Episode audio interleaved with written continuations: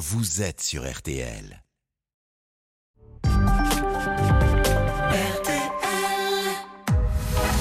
22h, minuit 30. Parlons-nous. Caroline Dublanche sur RTL. Bonsoir, Caroline Dublanche, ravie de vous retrouver pour Parlons-nous. Vous êtes au cœur de ce rendez-vous, au plus près euh, de vous et de vos préoccupations. De 22h à minuit et demi, l'antenne de RTL est à vous et tous vos appels sont les bienvenus au 09 69 39 10 11. C'est Sarah et Paul qui vont vous accueillir et vous guider jusqu'à l'antenne et c'est Marc Bisset à la réalisation euh, de l'émission. Et pour enrichir euh, nos échanges, eh bien nous comptons sur vous et vos réactions par SMS au 64 900 code RTL 35 centimes par message ainsi que sur notre page Facebook RTL-Parlons-nous.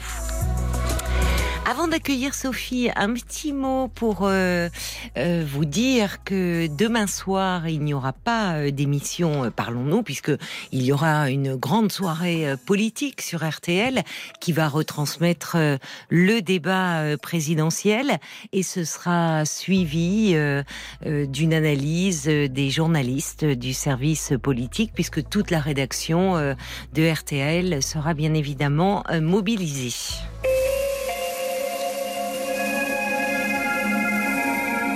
Bonsoir Sophie. Oui, bonsoir Caroline. Bonsoir. Merci de prendre mon appel. Ben, je suis ravie euh, de vous accueillir. Alors, je, je, vous avais appelé il y a plusieurs mois pour vous parler d'un lifting raté. Ah oui, bah, euh, je me souviens de vous parce que euh, vous êtes, euh, ben là, il n'y a pas eu beaucoup de monde qui m'a parlé de, chirurgie esthétique depuis, donc je me souviens bien de vous, ma chère Sophie. Oui, il y a un petit moment. Pas tous les bah, C'est ce que je pensais en le disant. Oui, heureusement, mais malheureusement pour vous. Oh, c'est Ça n'a pas du tout évolué. Ça n'a pas évolué. C'était il y a combien de temps votre premier appel? Ben, il y a quelques mois, le lifting, c'était en août 2020. Et je vous ai appelé plusieurs mois après, mais bon, la, la, la, paralysie faciale, donc, s'est atténuée, mais j'ai toujours la bouche qui se déforme quand je parle.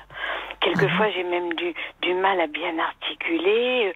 Je peux pas complètement ouvrir la bouche pour, pour introduire la fourchette. Enfin bon, j'ai des douleurs. À ce point-là euh, Oui, j'ai toujours euh, simplement... des douleurs sur les manger euh, vous Oui, ben, ben, en fait, euh, lui m'avait prescrit, le chirurgien, des séances de kinésithérapie que j'ai faites, mais je n'en ai peut-être pas fait suffisamment, mais ça, je pourrais le faire chez moi euh, quand même. Mais c'est vrai qu'après, bon, on n'y pense plus, mais bon, c'est quand même une conséquence qui, qui, qui, qui dure, quoi. Bah, et oui, puis, et puis des douleurs, vous me dites Voilà. Alors, j'ai des douleurs sur les pommettes et sur les tempes, et alors quand il m'avait vu à la première consultation, il m'avait dit euh, Je vous tendrai sous le menton. Et moi, franchement, je lui en parlais pas parce que je trouvais que j'étais très bien. Je voulais faire un lifting, enlever les boules de graisse sous les yeux, qui, sont, qui sont toujours là. Bon, ah bon, ce n'est pas parti, ça? Ah ben non, ça c'est incroyable. Quand on enlève des boules de graisse, normalement, euh, elles sont plus là. Bah oui. Et puis, il paraît même que ça ne revient plus. Ah bon? Hum. J'ai une copine qui l'a fait. Oui. Et elle m'a dit quand on le fait une fois, euh, elle était vraiment bien, c'était vraiment plat sous ses yeux. Oui. Et elle m'a dit ça ne, on le fait pas deux fois, ça ne revient plus. Et, moi, et moi c'est comme si c'était jamais parti quoi.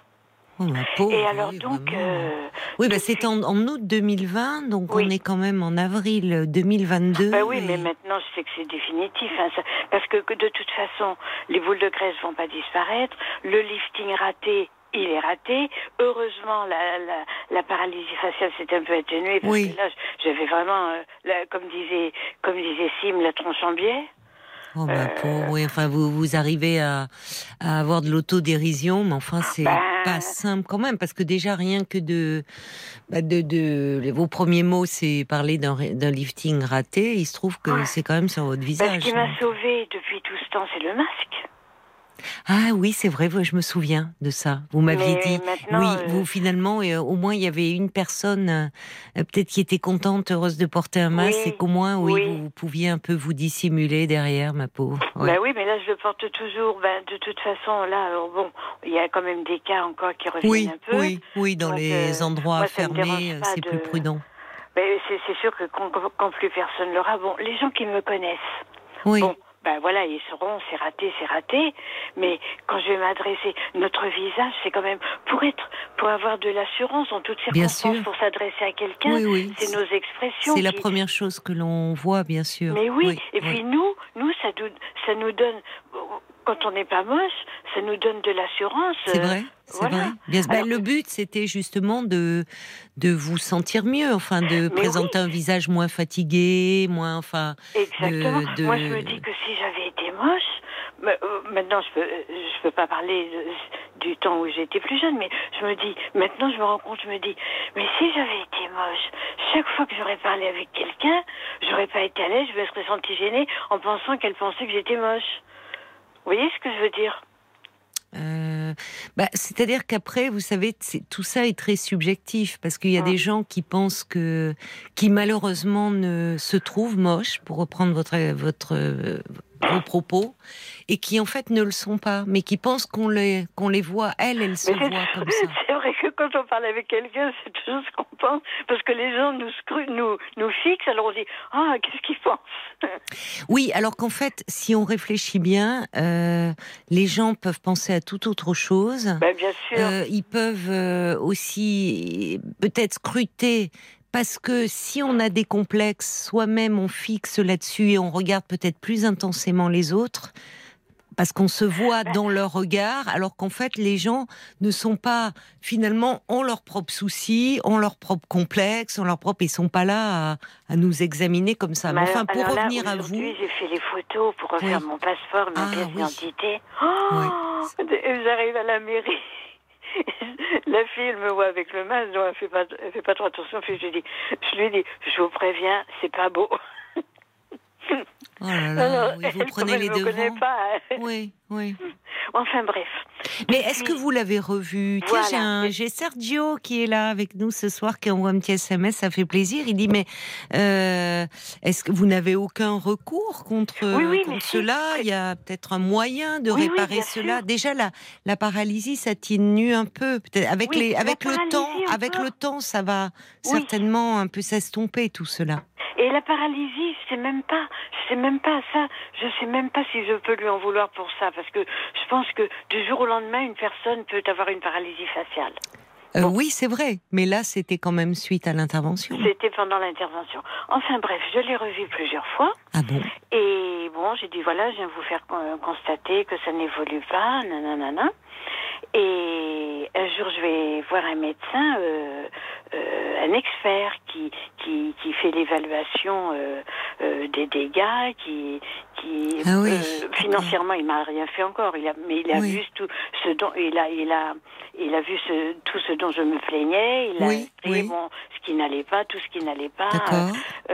donc, et après, je lui dis oh ben je vais essayer. Je lui dis à ce médecin, je vais essayer un arrangement à l'amiable, mais même à l'amiable, ça passe par l'assurance du chirurgien, hein, mais bon. Oui, oui. Mais ils ont effectivement, ils ont une assurance. Donc, voilà, euh, mais c'est ça. Mais oui, mais après, ça devient euh, pour eux. Vous, savez, pour eux, c'est ça. C'est bon, bah, adressez-vous à mon assurance. Et ça, déjà.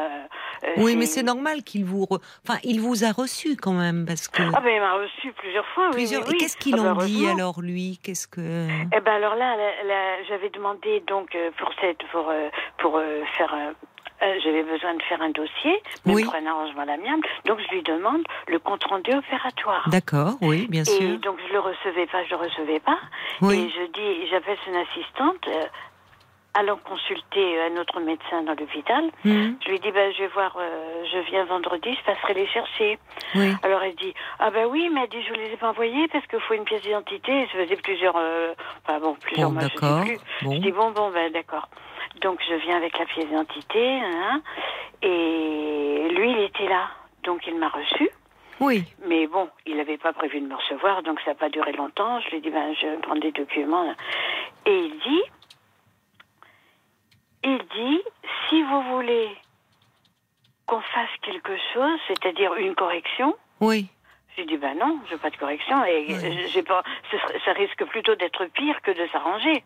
Ça dépend, je ne sais pas. Mmh, parce que sous le, sous le menton, comme ça fait comme deux glandes, c'est qu'il a dû trop couper de muscles ou, à mon avis, il pourra pas. En tout cas, je hein. comprends que vous n'ayez pas envie de le faire ah ben, avec pas Confiance.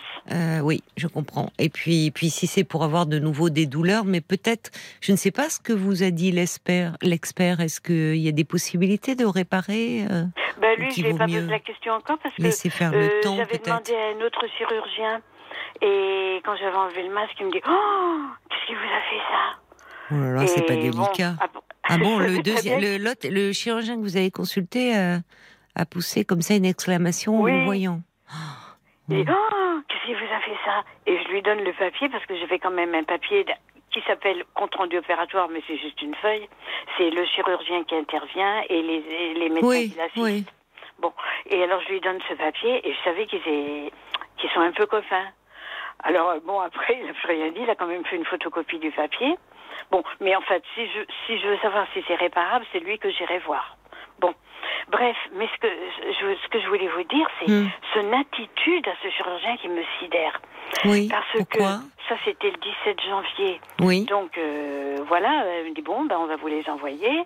Deux semaines après, j'appelle. Non, vous savez, là, on est encore obligé de déplacer des lits pour la Covid, tout ça, tout ça. Oui. Je voyais pas trop le problème avec moi, mais je me suis le rapport avec moi, mais je me suis dit bon, ils sont débordés, euh, je comprends. Mm. Bref.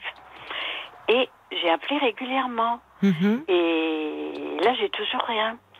Donc. Euh, vous n'avez toujours pas le compte rendu euh, opératoire Non, depuis le 17 janvier. Ils veulent pas vous le communiquer. Alors, donc, j'y vais un samedi matin. Mm. Il y a des consultations privées, donc j'y vais. Oui. Et je lui dis, ben, qu'est-ce qui se passe, que se passe-t-il, docteur? Je n'ai toujours rien reçu. Oui.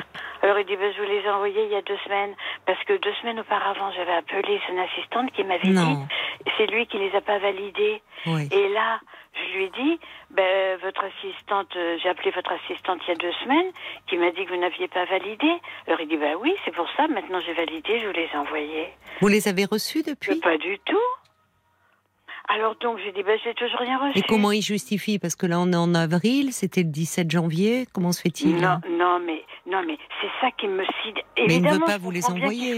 Peut-être que le, au moment d'ailleurs il y a eu un problème et que dans le compte rendu ça figure et qu'il craint euh, que vous bah l'attaquiez. Vous n'avez pas. En fait, vous, cherchiez au départ un arrangement à l'amiable, donc vous n'avez pas pris un avocat, vous n'avez pas. Faut que de toute façon, même pour un arrangement à l'amiable, pour son assurance, oui. il faut il faut le compte rendu, bien sûr. Oui, oui, bien sûr. Alors donc, euh, je lui dis, euh, je lui dis, bah deux semaines. Bon, c'est vrai que la Poste, c'est vraiment. Oui, mais enfin, depuis le 17 janvier, euh, là. Non, mais là, non, Et puis au pire, si ça s'était perdu. Il y a deux semaines. Si ça s'était perdu, euh, il vous le renvoie, enfin. Bah, exactement. Il vous promène. Et alors, euh, je lui dis, ben. je lui dis, bon, en tout cas, je lui dis, vous, avez déjà un, tort, parce que ça. alors moi, maintenant, j'en suis amenée à douter oui. qu'il y ait eu euh, qu'il y ait eu euh, écrit noir sur blanc le déroulement de l'intervention.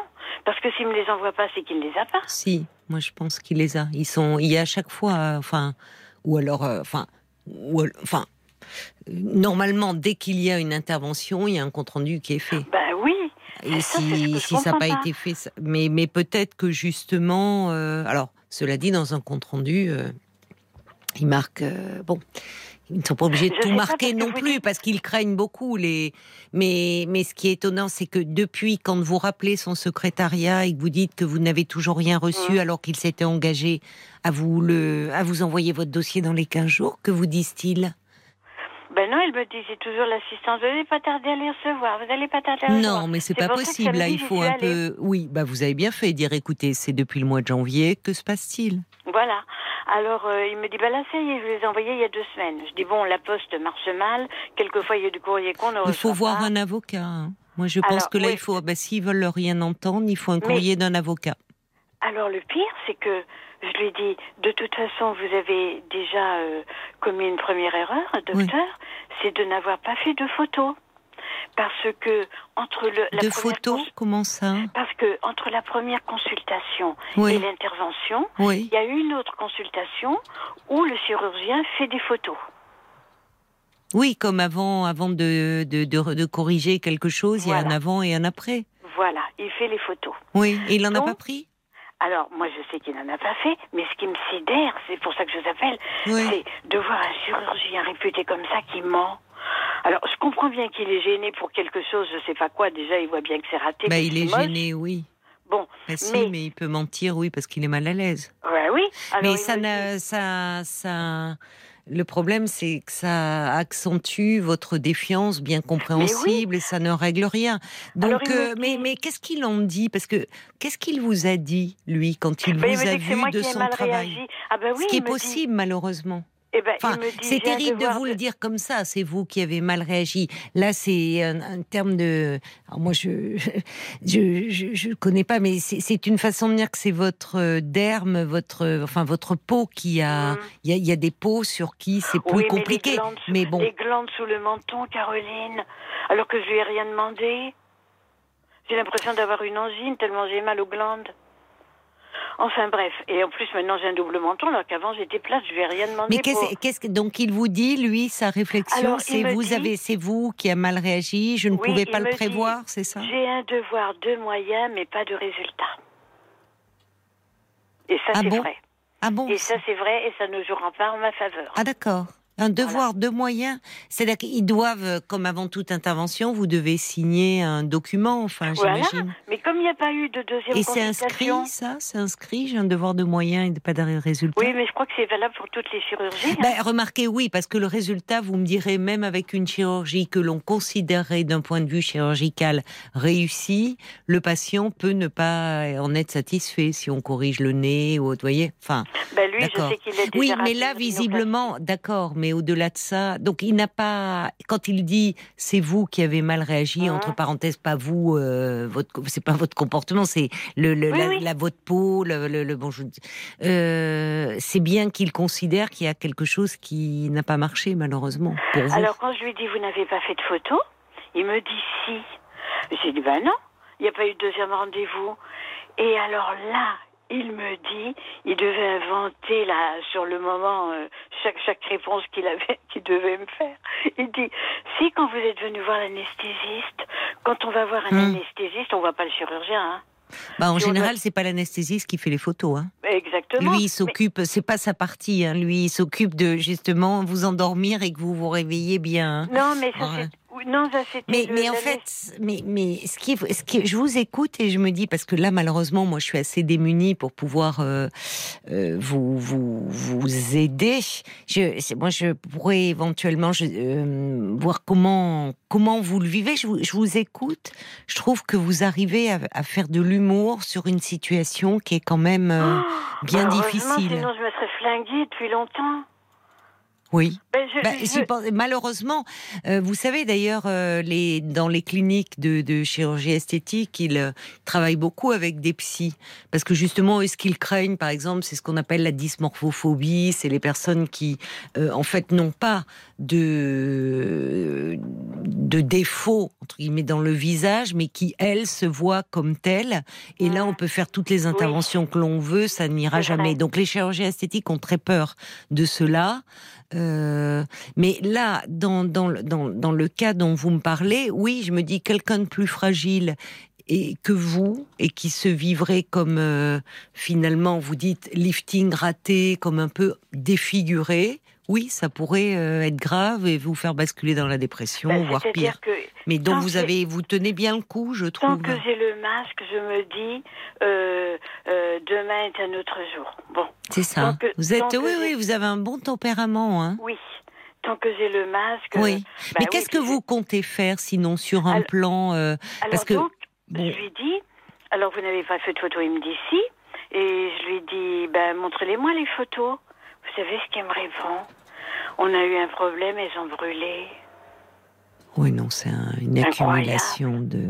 Oui, Incroyable. C'est votre dossier aussi alors peut-être? Tout a brûlé, mais c'est dingue. Mais Moi, à votre place, franchement, je demanderais les conseils d'un avocat quand même. Ben, Parce que, souvent, quand ça n'aboutit pas, euh, voyez, vous, vous avez beau euh, téléphoner, passer à la clinique, il n'y a rien qui se passe. Euh, le courrier d'un avocat, en général, fait un peu réagir. Mais je crois qu'il attend ça. Un ben, moi, je, oui, je demanderai. Parce que malheureusement, si je comprends que vous n'ayez pas envie que l'on touche encore à votre visage et que vous ben craignez, enfin, bon, surtout s'il y a des douleurs, mais au moins voir ce qu'il est possible de faire et au moins que vous ayez accès à votre dossier et que ben vous pouviez et que vous et que vous puissiez demander l'avis d'un d'un autre expert. Voilà, au vu du dossier. Alors c'est vrai que ça. oui. Quand on engage une procédure, il y a des experts parce que comme j'avais eu un accident de la circulation pas très longtemps avant, j'avais, j'ai plusieurs fois vu des médecins experts des assurances. Oui, mais alors si vous êtes allé voir un expert, c'est bien que vous êtes dans une démarche de, de réparation, de procédure, quand même. Parce que moi, ce que je pensais faire, c'est que le, ah, le ce, cet expert m'a dit j'ai besoin de tout le dossier. Donc, oui, bien sûr. il m'a dit vous reviendrez avec tout le dossier, on, je chiffrerai les, les dommages corporels, enfin bon, les dommages. Oui, oui, ce qu'on appelle, oui. Et voilà. mais il faudrait voir un avocat spécialisé. ben, Moi, je voulais pas. Je voulais aller voir le chirurgien directement. Non, mais ça marche pas.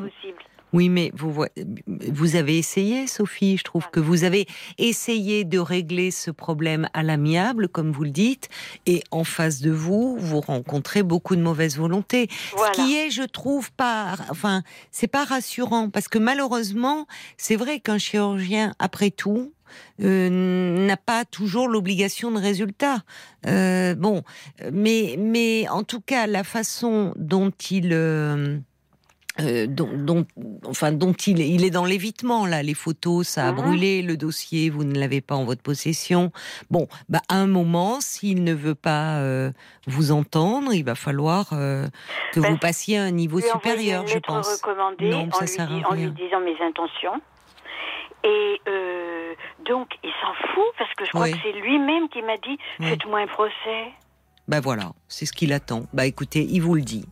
Donc euh, effectivement, c'est ce qu'il attend. Euh, c'est visiblement, il attend euh, une procédure juridique. Qu'en pensent les auditeurs, Paul? Stéphane écrit qu'il est complètement raté son opération et les douleurs, c'est pas normal. On peut dire là pour le coup que vous avez été marqué dans votre chair. Arrêtez de vous faire mener en grand bateau et prenez un avocat. Et d'ailleurs, il ajoute, vous aviez raison, Caroline, à propos du physique. Moi, je me trouvais moche, mais finalement, je ne l'étais pas. Mais oui, oui, il y a des, il y a beaucoup, enfin, il y a plus de gens qu'on pense comme ça. Euh, et quand on est complexé, on est focalisé sur ce complexe et on pense que les autres ne regardent que cela. Mais la chirurgie esthétique, ça doit parler à beaucoup de monde parce que les demandes de, de chirurgie esthétique ont augmenté pendant ah la, la, pandémie. Ah oui, euh, pour notamment, euh, bah, parce que vous parlez du masque, vous, alors ça vous dissimule le bas du visage pour le moment, donc au fond vous vous sentez protégé de du regard des autres. Mais euh, vous savez, avec les, le télétravail, les visioconférences, euh, les gens se, se voyaient beaucoup en gros plan et voyez et du coup remarquer euh, bah, toutes leurs imperfections. Euh, beaucoup autour avec le masque aussi il y a beaucoup de demandes pour les yeux les paupières un peu tombantes des choses comme ça. parce que les yeux, ben oui. parce que forcément derrière le masque les yeux on peut compenser avec le sourire mais derrière un masque on peut pas. Et j'ai j'ai j'ai lu des articles disant que les demandes de alors pas forcément de lifting on peut faire maintenant des injections des choses comme ça ont beaucoup augmenté pendant la pandémie et beaucoup avec cette histoire de visioconférence. Parce qu'évidemment, vous discutez avec vos collègues et les, les, gens se trouvaient une tête fatiguée ou en gros plan. Bah, évidemment, on se voit. Quand on se voit dans la vie, on se voit pas en gros plan comme ça. Et donc, ça. ça Mais moi, moi, finalement, ça ne me, ça ne me sauve euh, qu'à moitié puisqu'on voit mes yeux et mes yeux, ils ont toujours les boules de graisse. Oui, enfin, c'est peut-être vous qui les voyez, les boules de graisse. Non, mais bon, ça, je m'en fiche un peu, c'est surtout le visage déformé. Parce que c'est quand je parle que mon visage se déforme et qu'on voit que, on voit que, que je suis. Mais ça, peut-être, je ne sais pas, enfin, souvent, un lifting, ça s'atténue hein, au fil des années. Et peut alors, à moins s'il y a un nerf qui a été euh, touché, malheureusement lésé. Et c'est peut-être ça qu'il faudrait voir. Oh, ça ferait pas aussi moche que ça, un nerf. Pour la paralysie faciale, oui. Mais pour, euh, pour, euh, on voit parce qu'il y a un côté qui est pire que l'autre. On voit que ça a mais été vous, mal tendu. Mais vous, qu'en dit votre entourage? Ben, vous êtes marié vous... Ben, non, non, moi je suis célibataire, mais mon entourage, alors donc euh, mes neveux, j'ai un neveu qui habite euh, à quelques kilomètres, bon, je l'ai toujours pas vu, mais je lui ai dit au téléphone, il me dit, mais pourquoi t'as fait ça? Oui, parce que apparemment vous étiez une, une, enfin vous avez toujours été une femme euh, assez séduisante, semble-t-il, vous, ben, un physique un peu avantageux, donc vous vouliez même en, préserver, voilà, votre aspect, votre apparence. C'était une façon de vous entretenir. L'histoire, c'est l'accident. J'avais perdu tous mes muscles parce que j'étais alitée, enfin immobilisée quatre mois dans une clinique. Oui. Et donc, euh, et donc, ça, comme je, je, je mangeais pas parce que c'était trop salé, donc je mastiquais pas. Donc même les muscles du visage, c'était un peu affaissé. Mais je crois que si je n'avais pas voulu faire les paupières, je n'aurais pas fait le lifting non plus. Ou alors je serais allée voir l'autre quelques temps après, j'aurais attendu. Mais là, comme je voulais absolument me débarrasser de ces boules de je graisse. Comprends. Comment vous aviez eu les coordonnées? Parce que vous dites qu'il y avait une amie qui était très contente. Euh. Ben, c'est pas chez lui, hein. C'est lui? Ah non, c'était pas chez lui qu'elle est allée. Elle, elle est allée dans le privé, euh, je sais même pas qui c'est. Et bon, elle, dans le privé, c'est plus cher, évidemment. ça fait peur, hein. C'est vrai que c'est quand même. Euh, et, puis, après, il faut vivre avec. Euh, bon, j'espère que déjà, on va vous, pouvoir vous soulager un peu au niveau de la douleur, que les séances de kiné vont aussi réduire cet aspect peut-être un peu figé. et puis surtout la douleur, comment êtes-vous prise en charge? Vous avez des antidouleurs Ce qui m'a sidéré, c'est quand je lui ai dit bah, j'ai toujours des douleurs. Là, Et évidemment, j'avais enlevé le masque, mais il s'est même pas levé pour, pour m'examiner, pour dire ah bon, vous avez mal. Oui, il se dérobe en fait, il est très fuyant. Et ça, je trouve que c'est pas. Pour le coup, ça peut arriver, euh, mais je trouve que la façon qu'il a euh, aujourd'hui de se comporter euh, vis-à-vis de vous n'est pas clean. Parce que ça peut arriver. Personne n'est, et d'autant plus en médecine, en chirurgie, garant. Chaque être humain est différent. Mais à ce moment-là, il devrait euh, vous prendre en compte, vous recevoir, voire peut-être vous orienter. Euh, parce que au fond, vous n'êtes pas vindicative. C'est ça qui me frappe. Vous n'êtes pas vindicative. Euh, vous, ne, vous ne cherchez pas à être dans une procédure. Vous n'êtes pas procédurière. C'est lui qui vous y pousse. Vous auriez souhaité un arrangement à l'amiable, mais vous vous trouvez face à un mur. Et je trouve que c'est pas très intelligent de sa part cette attitude. Paul, une dernière réaction. Oui, j'ai des réactions encore. Il y a Kintoji qui dit ben une erreur comme celle-là, ça entraîne une augmentation du montant de son assurance l'année suivante. C'est ah pour ça que, ça que les mensonges de votre médecin persistent. C'est pour éviter euh, cette augmentation. Prenez un avocat. Et puis il y a Christian qui dit bon, si vous voulez votre compte rendu, la procédure c'est la suivante par lettre recommandée avec accusé de réception au directeur de l'établissement. Demandez le compte rendu avec la date de l'intervention, la photo d'identité, votre adresse. Bon, et d'ici laisser l'assistante publique, euh, vous allez vous heurter à un Everest. En tout cas, il est nécessaire de vous faire assister d'un avocat parce que dans votre cas, bah, il s'agit d'un dommage physique et moral. Oui, c'est ça. Oui, il y a un préjudice. Cet auditeur a raison. Merci déjà pour euh, les explications qu'il donne. Et puis, effectivement, il y a un préjudice et physique, mais aussi moral. Donc, faites-vous accompagner euh, d'un avocat. Je lui ai dit, vous savez que il y a les assurances et après il y a l'avocat qui intervient. Et comme nous sommes notre meilleur avocat, euh, mon avocat, vous l'avez devant vous, c'est moi, je lui ai dit. Non, non, mais bon, vous êtes un, moi, je, moi, je vous trouve incroyable. Franchement, vous avez vraiment un bon tempérament de réagir comme cela, et tant mieux pour vous. Mais je crois que quand même, à votre place, je conseillerais, euh, je, je, je consulterai un avocat. Bon courage, hein. Bon courage à vous, Sophie. Merci d'avoir appelé pour donner de vos nouvelles. Bon, d'accord. Au revoir. Merci, bonne soirée. Au revoir, Caroline. Parlons-nous, Caroline Dublanche sur RTL. Jusqu'à minuit 30, parlons-nous. Caroline Dublanche sur RTL. Alors vous réagissez hein, sur le témoignage de, de Sophie et, et, comme elle le dit elle-même de son lifting raté, c'est dur je trouve hein, parce que derrière raté, c'est elle qui se vit maintenant, qui vit avec ce, ce visage-là. Euh, il y a Evelyne de Lisieux, elle, mais tiens il y, y y a des revenants ce soir, ça fait plaisir. Evelyne elle rentre de vacances euh, et elle est ravie de retrouver Sergio ce soir euh, avec nous. Euh, elle dit oui, il vous faut vraiment euh, un recours. Sergio qui dit bah pourquoi ne pas appeler Julien Courbet? Hop, hop, hop, il va remuer tout ça. Vous allez voir votre dossier, vous allez l'avoir. Ah, c'est sûr que si Julien Courbet appelait la clinique, euh, je pense que vous mettriez pas 15 jours à recevoir euh, votre, euh, votre dossier. Peut-être que d'ailleurs euh, vous avez un complexe, quelque chose qui depuis depuis l'adolescence, c'est souvent là hein, que ça démarre les complexes, euh, qui, qui vous gâche un peu la vie finalement et que vous songez euh, à avoir recours à la chirurgie esthétique. Vous vous posez des questions, vous pouvez nous passer un petit coup de fil pour nous parler de ces complexes peut-être bah, qui oui qui vous gâchent un peu le la vie 09 69 39 10 11. Peut-être que vous trouviez euh, que votre nez était trop long, euh, vos yeux trop rapprochés, euh, votre cou, je sais pas, avec un double menton, des oreilles décollées. Enfin, bon, la liste des complexes, c'est un peu un inventaire à l'après-vert. Hein. Vous savez, on a tous un petit complexe quelque part. Et que depuis que vous avez eu recours à une, intervention à une, de chirurgie esthétique, eh bien, vous vous sentez beaucoup mieux dans votre peau. on peut en parler si vous le souhaitez. 09 69 39 10 11.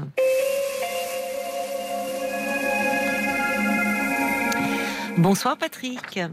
Bonsoir Caroline Bonsoir, bienvenue. Oui, oui. Excusez-moi de vous déranger encore, mais bon, c'est pas souvent. J'ai le plaisir de vous entendre depuis. Ça, ça me suffit. Et vos conseils sont Vous ne me dérangez pas, Patrick Non, non, mais vos conseils, parce que j'écoute toujours vos conseils et puis j'essaie d'appliquer j'essaie d'appliquer vos vos, bah, vos, conseils quoi. Oui. Mais bon, mais, euh, on s'est déjà parlé? Oui, bien sûr, plusieurs fois. D'accord, plusieurs fois. D'accord. Oui. Et, c'est toujours, euh, c'est à quel sujet? C'est toujours par rapport à, à, mon divorce il y a ah il y a dix mois, quoi. Il y a dix mois, d'accord. Oui, il y, a, il y a, le 24 juin 2021. D'accord, oui. Et, et, été très très dur au début. J'ai fait une dépression énorme, et puis euh, par rapport à mon, état et tout. Et ce que je voulais vous dire, parce que pour resituer la situation, vous savez très bien que je suis caché de partout par rapport à mon travail et tout, quoi. ah, c'est vous qui étiez maçon? Oui, oui, voilà, tout à fait. Tout à fait, oui, oui, je me souviens très bien de vous. Excusez-moi, excusez-moi de, de vous interrompre, mais je trouve que ma femme se rapproche beaucoup, quoi. Et j'arrive en fin de divorce, et, comment vous expliquer Je peux pas reprendre tout le début parce qu'on passe non, la vie. Mais je, vais, je fais court, je fais court, je fais court. Et Elle se rapproche là de vous ces derniers temps Oui, énormément, énormément. Est-ce que ça vous fait plaisir? Dans ce énormément, j'entends que au fond il y a quelque chose. Ça me fait pleurer. Je pleure. Ça vous fait pleurer? Oui, ça me fait pleurer. C'est-à-dire que. Sur quoi vous bah, pleurez alors? Qu'est-ce qui se passe? Parce que c'est-à-dire que quand je suis invité chez elle quand je veux, je passe le week-end chez elle et tout. Oui. Et puis quand, quand, je rentre ou quand je pars, je, je pleure. C'est très très dur, quoi. Et moi, ce qui me fait mal, c'est de, de, donner des sommes pareilles d'argent qui me fait mal au ventre, quoi. Et puis, on a passé tellement d'années parce que on a une vie commune, on a une vie ah commune, je dis bien commune, de 23 ans, on s'est marié par rapport aux enfants et tout, par rapport à, l'argent et tout. Et je suis ingrat et je ne supporte pas de donner des sous comme ça. Mais pourquoi vous donnez des sous comme ça? Je comprends pas. Vous pouvez m'expliquer? parce, que par rapport, parce que par rapport au divorce, Caroline, c'est-à-dire que j'ai eu un Ah, c'est pas directement à votre ex-femme que vous donnez cet argent? Ah si, si, Caroline. Par rapport au divorce, c'est-à-dire que départ et tout, euh, moi j'ai eu un très bon avocat parce que bon, j'avais un appartement de 200 000, mais bon, je, je lui ai fait tellement de cadeaux et j'ai les justificatifs et tout, qu'ils ont, ils ont déduit ça de la part que je lui dois. Et quand vous expliquez, bon, ça va vous paraître dérisoire, mais je lui dois 15 000 balles, mais bon, j'ai mon auteur à payer, j'ai mon avocat à payer et tout. Ok, il n'y a pas de problème je suis compétent pour ça. Mais moi, ça me fait mal au ventre. Je suis tellement ingrat que ça me, ça me fait mal au ventre. Quand je vois tout le bonheur Pourquoi vous dites que, vous êtes ingrat? Parce que je, j'ai travaillé toute ma vie, Caroline. Vous savez bien dans l'état que je suis, je suis caché de partout. Je sais, oui. Est-ce que déjà ça va un peu mieux parce que vous aviez vu un nouveau médecin qui Oui, parce qu'à à un fait, à moment parce que ça a été une des enfin une des causes souvent quand on se sépare, il y en a à plusieurs, mais le fait que malheureusement euh, euh, la, la douleur était tellement insupportable Ah, tout à fait, euh, tout à parce fait, que vous, bon, Tout à vous avez fait, eu des à accidents du travail à plusieurs reprises, Ouais, que vous aviez des énormément. doses de cheval, de, de morphine, de Tout à fait, avec un médecin qui vous les prescrivait comme ça très bien. facilement. À la palette, à la, à la Et il y avait, alors à un moment, la morphine, alors qui déjà shoot et peut même donner à forte dose des hallucinations, mais il y avait un peu d'alcool aussi parce que vous vous, vous déprimiez. Exactement, Bon. exactement. Et votre femme ne, ne, ne supportait plus au fond et de vous voir Bah, dans cet normal. état. Oui. Mais maintenant, je réalise, je réalise maintenant. Oui. C'est- tout à fait normal. Je comprends très Oui. bien la chose maintenant. Il Mais, faut jamais euh, vous- Mais vous avez un nouveau médecin qui a Oui, progressivement fait un sevrage oui. pour dire non, c'est trop, ça vous démolit ces doses comme ça. Est-ce que vous vous sentez un peu mieux physiquement avec ce. Oui, Oui. Bon. Mais les douleurs sont tout le temps là. Mais c'est-à-dire Mais que- oui, malheureusement. mais, mais- mais comment expliquer? C'est-à-dire qu'aussitôt que je, je m'échappe de mon traitement, Oui. parce que moi je suis, comment dire, aussitôt que ça va mieux, tant que j'oublie, j'oublie, j'oublie mes douleurs, aussitôt que ça va mieux. Mais hop, les douleurs me rappellent quoi. Et, et c'est ça que j'arrive pas à gérer. Mais bon, enfin, ça fait rien. Ça, c'est pas grave. Et, encore, vous devez avoir un seuil euh, de tolérance à la douleur euh, Ah, je- beaucoup plus haut bon. que la moyenne, parce que comme vous dites, Bon, vous êtes habitué à vivre euh, avec, malheureusement. 4-5 sur 10, 4-5. 4-5 sur une échelle de Ouais. 10. Ouais, euh, 4-5. quoi. Ouais. Bon, j'ai l'habitude, j'ai l'habitude. Mais, mais, mais, mais je crois que ces douleurs-là jouent énormément par rapport à son comportement à elle. C'est-à-dire que j'ai peur que psychologiquement, mes douleurs jouent par rapport à son comportement à elle. Parce que, si vous voulez, dans ma tête, je me dis, mais elle me roule dans la farine ou elle me roule pas dans la farine? Mais alors, expliquez-moi, qu'est-ce qui s'est passé? Alors, vous dites qu'elle se rapproche. Il s'est passé quelque chose là ce soir en particulier? Enfin, ce soir, ça fait des, des- ça fait euh, dix mois qu'on est Mais comment elle le- se rapproche? Racontez-moi. Euh, physiquement, sexuellement. euh, Ah, mais vous êtes redevenu amant. oui, tout à fait, tout à fait. Est-ce que ça vous fait plaisir, ça, ce rapprochement? J'arrive pas, j'arrive pas, Caroline.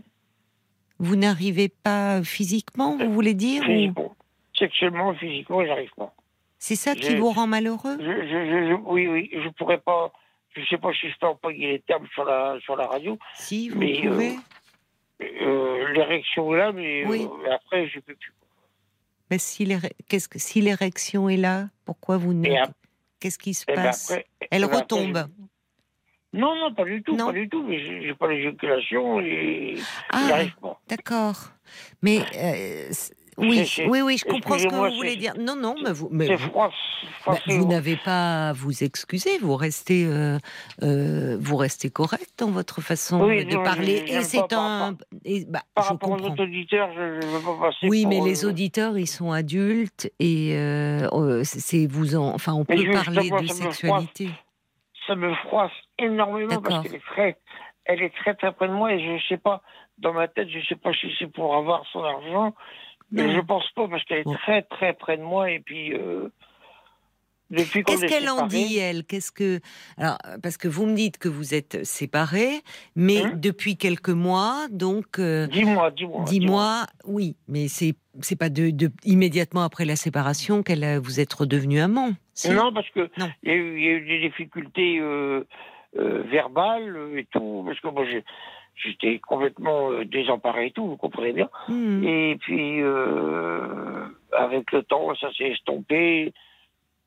Oui, mais Patrick, je me souviens, dites-moi, il y a quand même un, go- un énorme changement. Alors, parce Ouais. que moi, je me souviens de vos premiers Ouais. appels où. Outre euh, la, la, la douleur physique qui était insupportable, mais vous, vous étiez extrêmement malheureux de cette séparation, oui, dont vous vous sentiez un peu responsable. Alors, malgré vous, Oui. parce que vous vous rendiez compte que vous étiez arrivé déjà, vous, vous, ben, vous- vous Oui. déprimiez parce que vous avez toujours été un gros, gros bosseur.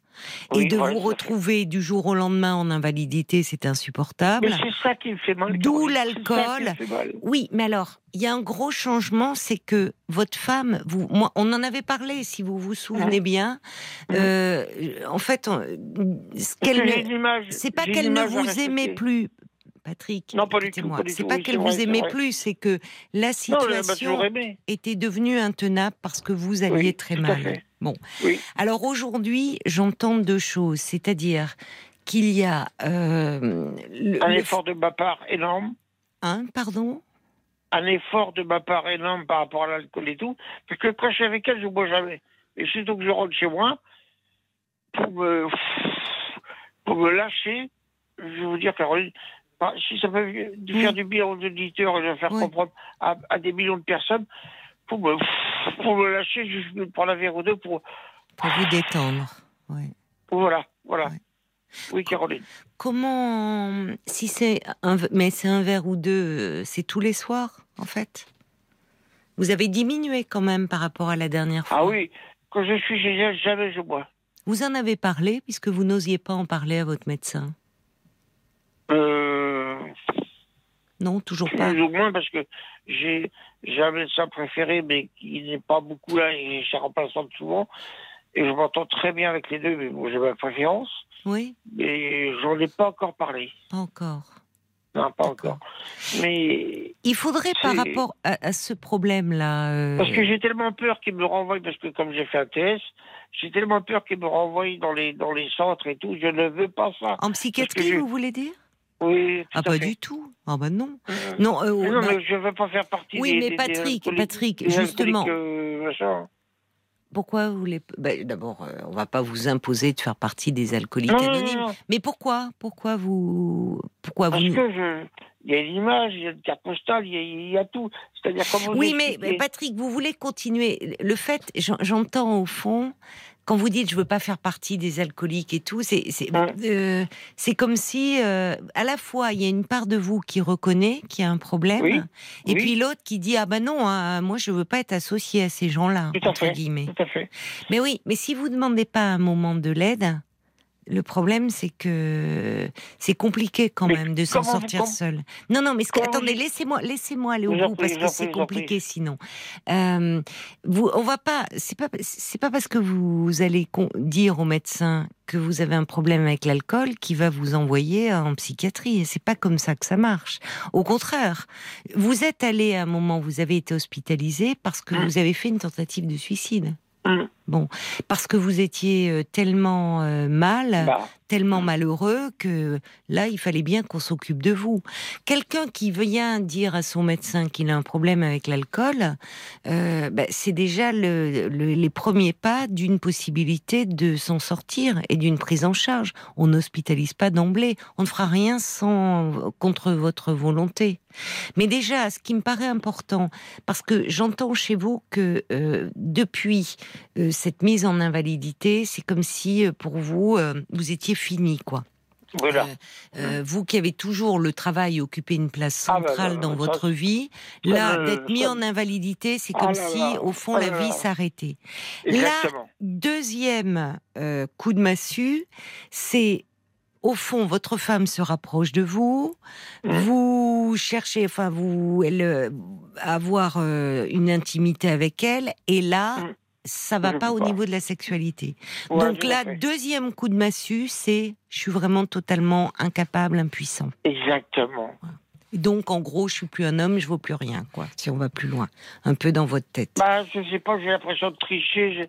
Mais attendez, eh, c'est pas là, en fait, là aussi, euh, Patrick, il faut en parler à un médecin. Il faut que vous alliez ah voir. Oui, c'est dur, c'est dur, Caroline. Bah, c'est dur. Je... Je ne veux pas me dévoiler. Oui, mais qu'est-ce qui est dur? Enfin, qu'est-ce qui est plus dur? C'est de rester euh, avec ça dans votre tête et du coup, pour euh, bah, vous êtes tellement malheureux, vous rentrez chez vous, vous dites tiens, je vais boire un verre ou deux et ça va passer. Mais le lendemain, le problème, il est toujours là, Patrick. Tout à fait, tout à fait. Voilà, exactement Alors que, en fait, vous, vous vous rendez extrêmement malheureux, alors hum. que vous iriez voir un neurologue euh, c'est franchement lui, c'est c'est c'est sa spécialité.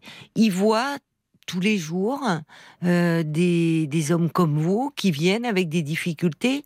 Et, et, si ça se trouve, il a quelque chose qui pourrait euh, permettre que ça remarche. Voyez, ou en tout cas, il pourrait vous donner une explication et, et au lieu de ça, vous dites ah ben non, je peux pas me dévoiler, donc je reste chez moi et puis euh, encore une fois jeter tout ça. ça. Ben oui, mais là, Patrick, ça va pas, ça va pas, parce qu'il y a des médecins qui existent pour cela oui, et qui pourraient vous aider. J'ai dit à mon médecin parce que je suis suivi par un psy qui, qui pour moi, qui n'est pas compétent et tout. Enfin, ça fait rien. Je, ne critique personne, chacun son métier et tout. Mais comme j'ai dit à mon médecin traitant, comme j'ai changé de médecin traitant qui est, qui est très très compétent et tout, oui. puis il devrait être psy et tout parce que elle arrive à m'analyser tout, oui. quand elle prend la tension et tout, elle parce que je, je, fais énormément de tension parce que je suis hyper nerveux. Oui. Elle arrive à me canaliser, à me calmer et tout. Oui, elle vous apaise, hein, c'est bien. Et voilà, tout à fait, tout à fait. Et, et, quand je suis... Euh, Mais vous pourriez... Vous pourriez lui en parler, pardonnez-moi, je vous interromps. Vous pourriez lui en parler à elle de vos difficultés. Le fait que vous avez une érection, mais pas hein d'éjaculation. Hein, hein, elle est médecin, hein Elle sera pas du tout choquée. Excusez-moi, Caroline, mais rien que ces mots-là, ça me froisse, ça. ça me fait honte. Mais, mais euh, ça n'a rien de honteux. C'est euh, là, ce sont des termes médicaux. C'est pas. vous n'allez pas. Enfin, elle va. ça ne choquera pas du tout le médecin. C'est en fait, ça, fait partie. Qu'est-ce qui vous froisse? Bah, J'ai peur d'être ridicule. J'ai peur de, de, de, de comment expliquer ça médecin en qui j'ai hyper confiance. Eh ben justement, elle est médecin, donc le médecin sait très bien que euh, il y a. C'est une femme en plus. C'est une bah, C'est une Bah oui, c'est une femme, mais euh, elle est médecin. Elle n'est pas médecin que pour les femmes. Et vous savez, ah. là, vous êtes, vous savez, beaucoup d'hommes hein, sont comme vous, euh, Patrick, et euh, ont beaucoup de mal à parler à un médecin des, des difficultés concernant leur sexe. Les femmes un peu moins, parce qu'en tant que femme, on est on est plus souvent amené à parler à un médecin et, notamment à un gynécologue, parce que la jeune fille, dès ses premières règles, puis après il y a les premier rapport sexuel, la contraception, puis après il y a la grossesse, puis après il y a la ménopause. Donc tout au long de leur vie, les femmes, elles sont plus habituées à parler euh, finalement euh, et à consulter un médecin pour euh, ce qui a trait à leurs organes génitaux. Alors que les hommes, non. Et c'est au moment où vous arrivez à votre âge que beaucoup d'hommes commencent à avoir des problèmes d'érection, des problèmes de prostate, des problèmes euh, d'absence d'éjaculation. Bon, et souvent, comme vous, ils attendent, ils attendent, ils attendent avant d'oser en parler à un médecin. Et quand une femme, elle va voir un médecin, euh, enfin un gynécologue pour euh, une contraception, pour faire un frottis, pour, bah, est-ce que vous trouvez que c'est honteux et, déplacé? Non, mais c'est une femme. Eh ben alors voilà, bah, parce que en fait les organes génitaux, comme les autres organes du corps, ça demande un suivi. Et quand tout va bien, bah, très bien. Et puis à un moment, ils peuvent aussi avoir quelques euh, quelques défaillances. Et dans ces cas-là, on va voir le spécialiste en question. Caroline, je peux être habituée à ça, j'ai honte. Oui, mais j'entends ça, Patrick. Mais euh, honte de quoi? Enfin, je veux dire. Je sais pas, Putain, je, sors de 35 ans du bâtiment, putain, j'ai tapé dedans comme un malade. Je, je sais pas comment expliquer. Je, je suis pas vous vous êtes pas mais vous vous êtes pas ménagé et votre corps vous l'avez sacrément malmené ah malheureusement bon donc vous étiez habitué à être une force de la nature vous avez été une force de la nature et effectivement, comme vous dites, vous tapiez dur et, et alors maintenant, bon, ben, votre corps, il se rappelle à vous, il vous fait souffrir. Pour les douleurs, vous allez bien voir un médecin pour vous soulager. Ah oui, je suis prendre ma morphine et tout, tout à fait, tout le temps, tout le temps, tout le temps. Et mon médecin traitant qui est formidable, qui, qui gère très bien la zone, parce qu'avant j'avais un autre médecin qui me donnait ça à la palette, comme je vous disais, et maintenant j'arrive à baisser régulièrement. Et là, je, je, regarde le week-end parce que là, je me suis absenté 4 jours. J'ai oublié de prendre mon, mon c'est-à-dire la morphine rapide.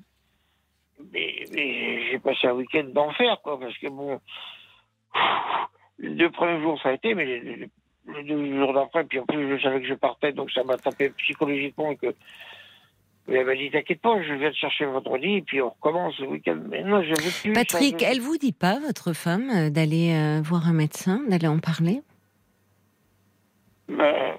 Non, mais parce, mais parce que, enfin, pardonnez-moi, mais là, là, euh, là, il y a quelque chose qui ne va pas. Vous allez bien voir le médecin pour qu'il vous prenne votre tension. Vous allez bien voir. Bon, donc à un moment, parce que euh, donc l'alcool, il faut le cacher, et euh, le fait qu'il y ait un problème dans la sexualité, il faut le cacher. Mais finalement, vous savez, euh, c'est pas c'est la politique de l'autruche. Vous savez, l'autruche, oui, il y a un danger, vite, vite, vite, je mets ma tête dans un trou et puis j'attends que ça passe. Je suis pas né en 1980, Caroline. Je suis pas né en 1980. J'arrive pas à passer ce cap. Ben alors vous préférez rester chez vous et puis finalement vous alcooliser pour essayer de d'oublier le problème alors qu'il y a des solutions qui, qui existent? Mais des, des, des, des, fois, je me dis, mais pourquoi tu restes à la maison et puis tous les week-ends, elle m'appelle. Non, mais là, Patrick, écoutez, là, franchement, à un moment, euh, il faut, euh, en fait, c'est juste prendre soin de vous. Donc, vous avez, quand euh, les premières fois que vous m'aviez appelé, euh, vous étiez très malheureux de cette séparation. Aujourd'hui, il y a quand même un changement très important. C'est que votre femme, euh, bah, elle se rapproche de vous. Vous redevenez amant. Et maintenant, vous êtes malheureux parce qu'il y a quelque chose qui bloque au niveau de la sexualité. C'était pas le cas auparavant, il y a, avant ces dix mois-là, avant la séparation. Vous n'aviez pas ce problème? Non, parce que j'y pensais pas, et puis j'étais trop malheureux pour penser à ça. Non, non, non. Euh, Sans y penser, on peut n'y penser. Est-ce que le problème était là, sexuel? Oui, bien sûr, bien sûr. Depuis, depuis combien de temps? il y, a, longtemps, euh, Caroline. Bon, alors s'il y a longtemps, il faut, le, il faut en parler à un médecin, parce que je vous dis, c'est dommage de rester comme ça, de pleurer comme vous le faites, alors qu'il y a des solutions qui peuvent exister et qui pourraient vous soulager. Et puis peut-être qu'effectivement, vous arrivez à un âge où il faut faire un petit bilan, et notamment sur le plan de la prostate. Et ça n'a rien de honteux, c'est du médical. Le, le, le médecin, c'est c'est son domaine. Hein. Donc, euh, quand vous allez, euh, si vous, si on écoute votre cœur, vous, vous, vous, allez dire, oh là là, c'est honteux là de, de comment sculpte le cœur, qu'on fasse. Euh, bah, alors parce que ça concerne les organes génitaux, c'est honteux? Enfin. Ah, vous voyez, il faut sortir de ça quand même. Oui, bah j'entends que vous êtes de la vieille école, mais vous savez, il y a beaucoup de, il y a beaucoup d'hommes parfois qui laissent évoluer comme ça des problèmes, alors que si ça avait été pris à temps, eh bien, euh, on pourrait les soigner. Donc, à un moment, vous êtes de la vieille école, ça va. Euh, vous avez 56 ans, vous n'êtes pas non plus, euh, vous voyez, vous, vous avez, vous avez, vous avez pas 96 ans, hein. Donc, ah euh, bon, mon corps alors, 86 ans. Ben, voilà, mais occupez-vous-en un peu de votre corps. Vraiment. Comme dit quelqu'un, vous réussissez bien à appeler la radio pour en parler. Donc faites-vous aider. Il y a, d'ailleurs cet auditeur dit ah là là euh, les les clichés, l'image que l'on donne de soi, bah, elles ont la belle vie, la vie dure dans tous les la chirurgie esthétique pour euh, finalement euh, que ce soit tout plat sous les yeux, pas être stigmatisé, alcoolique anonyme. Et dans tous les cas, c'est une façon de pas de pas prendre soin de soi. Et vous avez besoin de prendre soin de vous plutôt que de rester malheureux.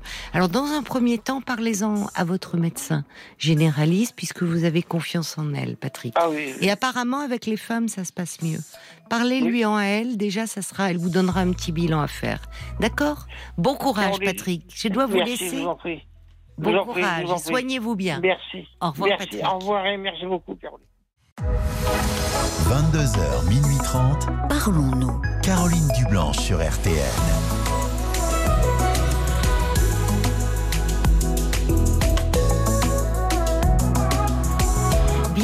Si vous nous rejoignez euh, sur RTL. C'est Parlons-nous. C'est votre émission qui vous ressemble et qui nous rassemble. Parce que au-delà de nos différences, vos interrogations, vos parcours de vie rejoignent très souvent les nôtres. Et grâce à vous qui témoignez, ben nous en apprenons beaucoup sur nous-mêmes. Alors merci euh, de votre sincérité, de votre confiance. Et on voit à l'instant avec le témoignage de Patrick combien finalement il peut être parfois plus simple de parler de soi comme ça à la radio, euh, alors qu'on est chez soi tranquillement, que face à un médecin? Parce que le témoignage de, Patrick, je pense, parle à beaucoup d'auditeurs, notamment. Je le disais, euh, les hommes ont du mal hein, à, consulter, à aller voir un médecin dès qu'il s'agit euh, de parler de leur sexe. Et pourtant, il y a un âge où, bon, il faut voilà, être vigilant sur les histoires de problèmes de prostate, surtout qu'il y a des, solutions possibles. Donc, vraiment, euh, n'hésitez pas à, consulter. Alors tous vos appels sont les bienvenus.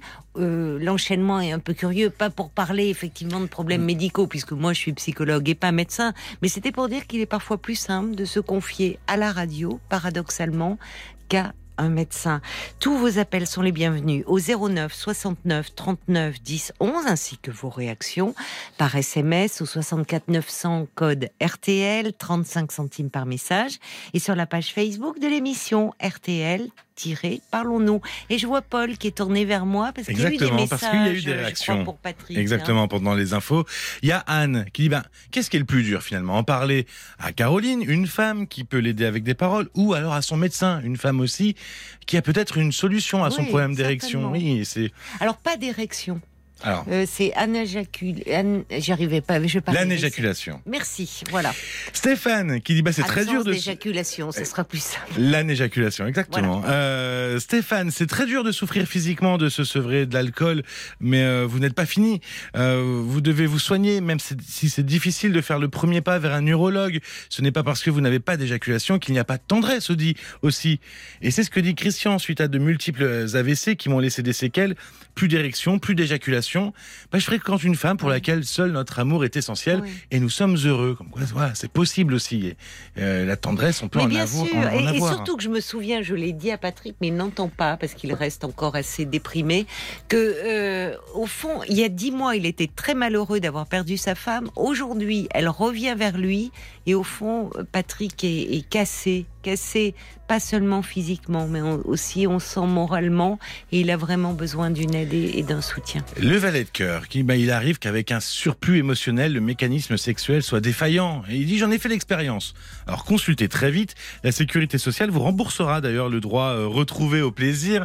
Votre masculinité ne tourne pas seulement autour de votre érection aboutie. Dédramatisez, consultez et vous retrouverez une bonne partie de vos 20 ans. Il a raison, le valet de cœur. Surtout que parfois, le, ce problème d'absence d'éjaculation euh, n'est pas lié du tout à un problème de, de, prostate. On peut le voir même chez des hommes plus jeunes euh, qui sont dans un contrôle comme ça et qui ont cette difficulté-là. Et là, ça relève plus euh, d'une consultation chez un, avec un sexologue. 22h, minuit 30. Parlons-nous. Caroline Dublanche sur RTN. Si vous nous rejoignez euh, sur RTL, un petit mot pour vous dire que euh, demain soir, euh, nous ne serons pas là, nous ne serons pas à l'antenne puisque évidemment RTL va retransmettre le débat présidentiel et qui sera suivi après par une analyse des journalistes du service politique. Toute la rédaction d'RTL est mobilisée bien évidemment pour vous faire suivre ce débat présidentiel en direct.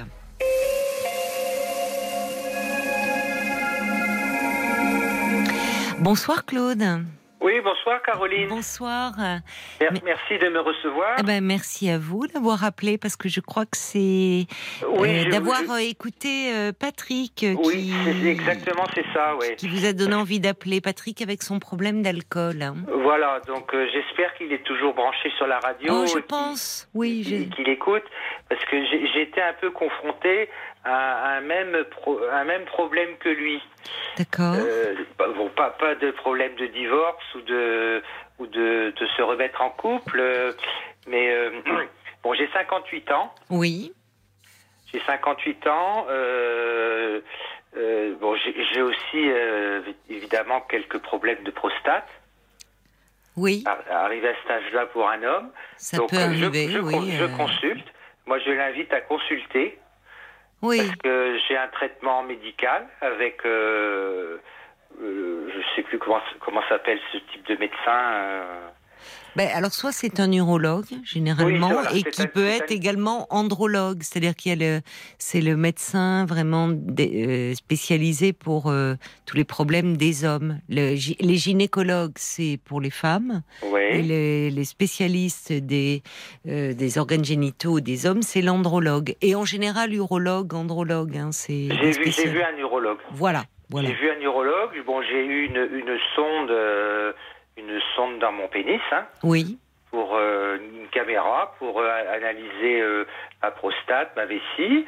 Il n'y a, y a, pas, a pas de problème, mais bon, là, étant là, j'ai quand même un traitement médical. Donc moi, je lui conseille d'aller voir déjà un, neurologue. Son médecin déjà traitant avec qui il a une bonne relation Premièrement, c'est mon médecin traitant qui m'a envoyé chez le chez l'urologue. Voilà, voilà, qui pourra lui recommander, c'est ça. C'est c'est mon médecin traitant à qui j'en ai parlé, qui m'a envoyé chez l'urologue. Bon, bah, l'urologue, il a fait, il a fait son job, hein. Mmh. Euh, donc il m'a, il m'a donné un traitement. Euh, ça va un peu mieux. Ça va pas à 100%, mais ça va un peu mieux. C'est déjà pas mal. Vous avez une amélioration quand même de vos symptômes. Oui, j'ai quand même senti une amélioration.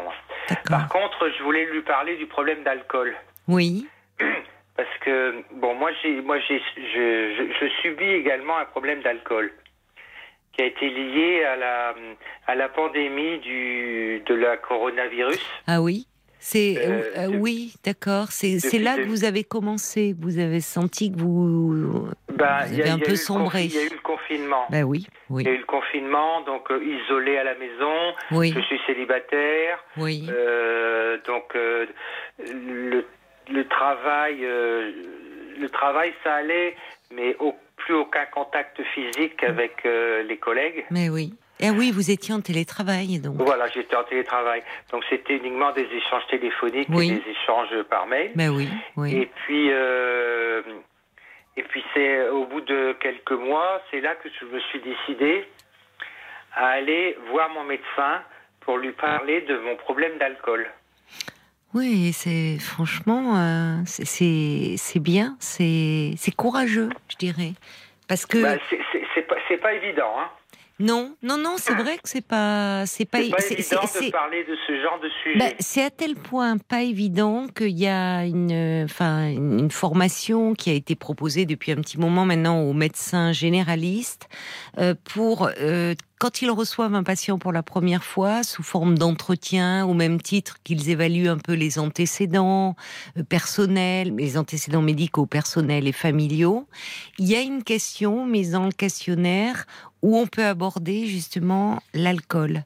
Alors je ne sais pas comment elle est formulée, mais de façon à ce que ça puisse éventuellement être une main tendue. Vous voyez, c'est donc je, trouve courageux. De... Je sais pas comment d'ailleurs, euh, euh, comment vous le déclic, il est venu comment? Quand vous vous êtes senti un peu sombré euh? Oui, oui. Oui, oui, oui c'est quand je me suis senti sombré. Et puis, ça, ça, ça aussi, le, le deuxième déclic, ça a été ma hiérarchie au travail. D'accord. Qu'est-ce qui s'est passé? que j'avais une perte de compétences. Euh, que ah je faisais des erreurs dans mon travail. Ah oui. Et euh, au fur et à mesure, ils se sont rendus compte que j'avais un, problème alcoolique.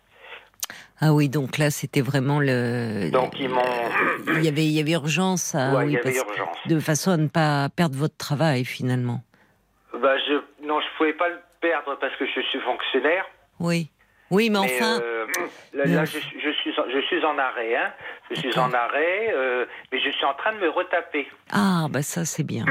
Je suis en train de me retaper. Comment il a réagi, votre médecin? Parce que on, va, il va, hum, il appréhendait Patrick le, fait de lui en parler, comme si, euh, alors le médecin allait l'hospitaliser. Enfin, il, craignait au fond un jugement, alors que le médecin, il n'est pas là pour juger. Moi, moi, j'ai pas été jugé par mon médecin. J'ai pas été hospitalisé. Il m'a simplement euh, invité à aller voir un centre d'addictologie. Voilà, oui. Donc je suis allé voir le centre d'addictologie de, de ma région. Oui, c'était au sein de l'hôpital ou c'était Non, non, c'était euh, un, indépendant. D'accord. Bon. Donc, vous avez pris euh, rendez-vous Voilà, j'ai des, des rendez-vous tous les 15 jours, 3 semaines depuis euh, le mois de novembre, novembre 2021. Oui. Donc déjà, ça permet de, ça permet de parler. Oui, bien sûr. De rompre cet isolement qui vous avait amené à... Ça permet de parler et les gens sont à l'écoute. Oui, bah bien sûr, oui. C'est ce qui vous manquait. C'est la première fois. C'est vous aviez déjà été confronté euh, à ce problème Non, c'est la, toute première fois. Mais vous savez, je vous remercie euh, d'en parler, Claude, parce que euh, cette pandémie, elle a beaucoup mis à mal évidemment nos organismes pour bah, tous ceux malheureusement qui évidemment qui, qui, sont décédés, tous ceux qui ont eu de, graves complications, mais aussi notre esprit il y a beaucoup de, il y a, beaucoup plus de troubles anxieux, de troubles dépressifs, de problèmes de dépendance. Alors, dans un premier temps, j'ai été en état dépressif. Voilà. voilà. Dans un premier temps, j'étais en état dépressif. Mmh. Donc, mon médecin traitant m'a traité pour mon état dépressif. Voilà. C'était pas une grosse dépression. Hein. C'était, euh, bon, je voyais un peu du noir, si mmh. vous me permettez l'expression. Ben oui. Euh, donc j'ai aussi un traitement pour ça, mais euh, là maintenant ça va très très bien. Côté état dépressif, ça va très très bien. mieux, oui. Ah oui oui oui, j'ai plus de, je vous vois plus du noir. Oui. Bon, j'ai toujours mon problème d'alcool, mais qui a diminué. D'accord. Qui a diminué du fait que je consulte cette, euh, cet organisme d'addictologie. Mm et qui m'ont euh, qui m'ont orienté vers euh, un, un, hôpital addictif pour une cure. Ah d'accord, ils vous ont proposé une, une, cure. Voilà, donc je les ai vus ce matin. Oui. Je les ai vus ce matin, j'ai passé une heure avec la doctoresse. bon, elle m'a posé beaucoup de questions, je lui ai, je lui ai tout expliqué mon parcours. Et bon, je je suis pas je suis pas addict à l'alcool euh, euh, hyper fort, c'est-à-dire que je suis pas sous du matin au soir. Qu'est-ce que vous consommez plutôt comme euh, bah, là, vous voyez, euh, j'ai pas consommé d'alcool depuis vendredi dernier. Ah oui, en effet. Et comment vous vous sentez? Vous n'avez pas l'air fébrile Vous n'êtes pas particulièrement hmm, anxieux? Ben si, un peu. J'ai un peu. Un petit peu, ouais, parce que je euh, je pense que mon organisme a un manque. Mais oui, oui. Mon organisme a un manque, donc je, je, sens, je chancelle légèrement quand je marche. Hmm. Euh, mais j'éprouve pas le besoin de consommer d'alcool tous les jours comme je faisais avant. Oui, mais c'est là que vous faites appel, là, il y a quelque chose, il y a un processus qui est en marche. Oui, il y a un processus qui est en marche. Oui. vous vous préparez finalement à la cure, au fond. Vous commencez à, Alors, la, à ce sevrage, quoi. Ouais. La cure, c'est encore pas trop sûr parce que euh, la doctoresse que j'ai vue ce matin, du fait que je sois pas vraiment euh, hyper accro à l'alcool. Oui, d'accord. Euh, elle me dit, bah écoutez, dans un premier temps, ce que je vous propose, c'est de venir faire une journée euh, juste une journée chez nous mmh, pour voir comment on fonctionne oui, avec des groupes de travail, des groupes de parole où mmh. on discute ou voilà et et puis en fonction de ça, on verra si si on doit vous prendre euh, en cure. Mais c'est plutôt rassurant ce qu'elle vous a dit finalement. Oui, non, oui, je sais pas comment vous l'avez vécu. C'est pour ça que je voudrais encourager Patrick. Oui. C'est gentil. euh, alors après, bon, moi, je, pour l'instant, je suis célibataire, hmm. donc euh, j'ai quelques problèmes d'érection, effectivement. Mais il faut, faut pas qu'il faut pas qu'il s'en remette à ça. Il faut qu'il se soigne d'abord. Mais oui, c'est ce que c'est ça. Je trouve, euh, je trouve, je trouve formidable que euh, alors que vous n'étiez pas bien, un peu déprimé, euh, vous auriez pu vous enfoncer. Quand on est seul, c'est compliqué. C'est souvent l'entourage qui alerte. Alors il y a eu votre travail qui avait remarqué que ça n'allait pas et, et, et Bon, mais, mais vous avez. Euh, il, faut un il faut un certain courage et une certaine force pour aller demander de l'aide. Oui, oui. Euh, je, vous, sûr que c'est pas facile. Hein. Non, mais je vous crois. C'est pas facile, mais j'ai réussi à franchir le cap. Oui, je, trouve ça, euh, je trouve ça formidable.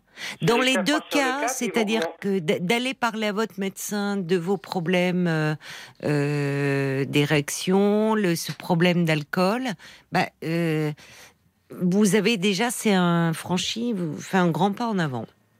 Ouais, et mon médecin l'a très bien compris parce que j'ai de la chance d'avoir un, quelqu'un à l'écoute. Oui, un bon médecin qui est très à l'écoute euh, qui m'a pas qui m'a pas jeté la pierre, hein, bah, bien entendu, puisque son métier c'est de soigner les gens. Bah, évidemment, oui, oui. Euh, donc euh, voilà, il, m'a aiguillé et, et, là maintenant je suis sur une bonne route. Oui, vous êtes sur la bonne voie là, Claude.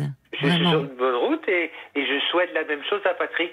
Bah c'est c'est vraiment très très gentil de votre part. Il, faut il faut qu'il il faut qu'il arrive à, à, à passer le cap oui. d'en parler à son médecin généraliste. Mais oui, parce que quand il nous disait oh mais c'est honteux, je suis de la vieille école, ben je vous remercie beaucoup d'avoir appelé parce que euh, il a un an de moins que moi. Exactement, c'est ce que j'allais dire. Et, euh, un an de moins que vous et euh, et puis en fait il n'y a rien de honteux à aller parler d'une difficulté sexuelle ou d'un problème de dépendance et à un médecin. Un médecin, il est là, comme vous dites, pour soigner. Donc il soigne les maux du corps, il soigne euh, effectivement euh, aussi euh, les, les difficultés la souffrance qui s'exprime par un problème de dépendance. Et d'ailleurs, bah, il y avait une dépression qui heureusement n'était pas trop forte, mais qui était quand même là et qui a joué certainement sur votre alcoolisation. Et en soignant déjà la dépression, eh bien c'est un premier pas pour aller vers la guérison. Oui, mais je lui conseille aussi peut-être d'aller d'aller consulter. Enfin, s'il va avoir un s'il va avoir un centre d'addictologie, oui, oui. il aura affaire dans un premier temps à une infirmière. Oui, moi, ça a été mon cas. Oui. Une, infirmière qui va qui va lui demander son parcours. Mhm. qui va prendre des notes. Mhm. Il aura plusieurs rendez-vous euh, à peu près tous les 15 jours. Oui. Et ensuite, euh, il pourra avoir rendez-vous avec le médecin addictologue. D'accord et après avec le psychologue. Ah d'accord, c'est comme ça, c'est par étapes. Enfin, dans notre région, c'est comme ça que ça fonctionne. Oui, mais c'est certainement. Je suis en Bretagne, hein, je dis pas où, mais en Bretagne. D'accord, en Bretagne. Et, euh, et après, ben, euh, le médecin ou l'infirmière du centre d'addictologie euh, peut l'aiguiller vers un centre hospitalier d'addictologie. Ah, d'accord. Je pensais que c'était directement, moi, la première démarche auprès du service d'addictologie du centre hospitalier. Non. D'accord. Mais ça, c'est votre médecin traitant qui vous a aiguillé Oui, c'est mon médecin bah, traitant et c'est l'infirmière du centre d'addictologie. D'accord. Donc c'est pour ça que j'ai je suis allé ce matin au centre hospitalier mhm. d'addictologie où on m'a dit que, ben, apparemment, bon, mon alcoolisme n'était pas si effrayant que ça. Et, oui. Et euh, euh, bon, nécessitez pas... forcément une hospitalisation là dans un premier temps. C'est bien si vous pouvez y aller en ambulatoire, c'est-à-dire la journée. C'est bien. Voilà, je, oui, donc, parce que sinon, si on, on va directement en, en centre hospitalier d'actologie, c'est entre 3 et 4 semaines. D'accord. Bah écoutez, c'est très précis et je pense que... Euh, entre 3 et 4 semaines, mais là je vais le, le, le 11 janvier, je vais les voir pour une journée... Janvier Janvier? Non, euh, qu'est-ce que j'ai dit? J'ai dit janvier, non, euh, au mois de mai. Au mois de mai, d'accord. Oui, le mois de mai, je vais les voir pour... vous différez un peu, hein, vous dites voilà. Oui. Pour voir comment ils fonctionnent. Oui. Parce qu'ils ont beaucoup d'ateliers ils ont beaucoup d'ateliers. Ils ont des ateliers où, où, où les, les, les, patients se parlent. Euh, euh, il y a de l'aquagym, il y a, il y a. Hum, C'est bien parce que ça vous, ça, justement, ce qui avait été, euh, comme vous nous l'avez dit, c'est cette pandémie, l'isolement, le télétravail, où finalement vous n'aviez plus de lien et vous étiez sociaux, vous n'aviez plus de liens sociaux, ça vous a fait plonger dans la dépression et dans l'alcool. Euh, et je pense qu'il y a beaucoup de personnes comme vous. Et, votre témoignage est précieux, vraiment, Claude, parce que bah, je trouve vous que beaucoup de personnes personne dans ce cas-là écoute. Ben je, je l'espère aussi. Voilà mon parcours et, et, mon parcours me fait que là, je suis en train de m'en sortir. Oui, ben c'est merci beaucoup parce que c'est un, c'est un message d'espoir que vous apportez comme ça à tous ceux d'entre vous qui sont peut-être dans, cette, dans cette situation euh, et qui, qui n'osent pas faire une démarche. Et je pensais que pour Patrick qui avait besoin de parler, on l'entendait, qui a besoin de se ah confier, vous le dites finalement, euh, dans ces centres, il trouvera une écoute et il trouvera du soutien. Mais écoutez, continuez. Vraiment, merci hein, d'avoir euh, pris la peine d'appeler, Claude. Soignez-vous bien. Prenez bien soin de, vous. Je, suis sur la bonne voie. Ah oui, vraiment, c'est vrai, c'est vrai. Vous avez été très volontaire. Bravo à vous. Je vous embrasse, Claude. Oui, merci à vous, Caroline. Je vous embrasse aussi. Au revoir, Claude. Jusqu'à minuit 30. Caroline Dublanche sur RT. Jusqu'à minuit 30. Parlons-nous. Caroline Dublanche sur RTL. Nous sommes en direct, hein, comme tous les soirs, jusqu'à minuit et demi, et vous pouvez euh, joindre le standard de Parlons-nous au 09 69 39 10 11 si vous désirez me parler 09 69 39 10 11. Bonsoir Nicole. Bonsoir Caroline. Bonsoir Nicole et merci d'avoir appelé euh, le standard de Parlons-nous. D'accord. Pour parler de chirurgie esthétique. Euh, oui, c'est ça. J'étais, euh, je pense que c'est à l'adolescence que j'ai trouvé que mon nez me plaisait pas. Oui. parce qu'à cet âge-là, évidemment, on quitte son visage d'enfant et on prend un visage oui. plus allongé, etc. Enfin bref, voilà. On perd les rondeurs, oui, de l'enfance, oui, la grâce parfois aussi. Comment? La grâce, parfois aussi. De ah ben, une certaine, une certaine grâce, oui, c'est vrai. On en retrouve une autre plus tôt, vers du 18-20 ans. Euh, oui. on, a, une grâce qui nous arrive à nouveau. Il y a une période qui est un peu compliquée, oui, à Oui, c'est un peu dur, oui. Hmm. Donc c'était votre nez qui vous complexait. Alors, alors voilà, mon Qu'est-ce qu'il avait votre nez? C'était un pic, bah, un cap, une péninsule? Non, il était, il était pas tellement. Euh, quand j'ai consulté, genre j'avais une trentaine d'années. D'accord. Euh, quand j'ai consulté le chirurgien, euh, j'arrive dans son bureau, il me dit alors, euh, c'est pour le ventre, les seins. Oh, je dis non, pas du tout, c'est mon nez. Alors il ouvre de grands yeux, puis il me dit votre nez, qu'est-ce qu'il a de spécial votre nez? Oui, oui, il voyait pas où était le problème lui. Ah non, il voyait pas où était le problème. Alors bah, je dis écoutez moi mon nez c'est vrai qu'il n'est pas, il est pas extraordinaire, mais quand je me regarde dans la glace, je vois que ça je vois ah, que voilà. bah, oui. c'était terrible. Enfin, bah, quand on s'accroche à un détail physique, on ne voit plus que ça, hein, c'est vrai. Et voilà. Oui. C'est systématiquement. En plus, bon, c'était pas le même nez que mes frères et sœurs, ah. ni que ma mère. Ah, d'accord, ça compte. Vous étiez. un nez qui, ressemblait un peu à celui de mon père. Celui de mon père, évidemment, était plus important, c'est normal. Il a un visage plus grand. Bon.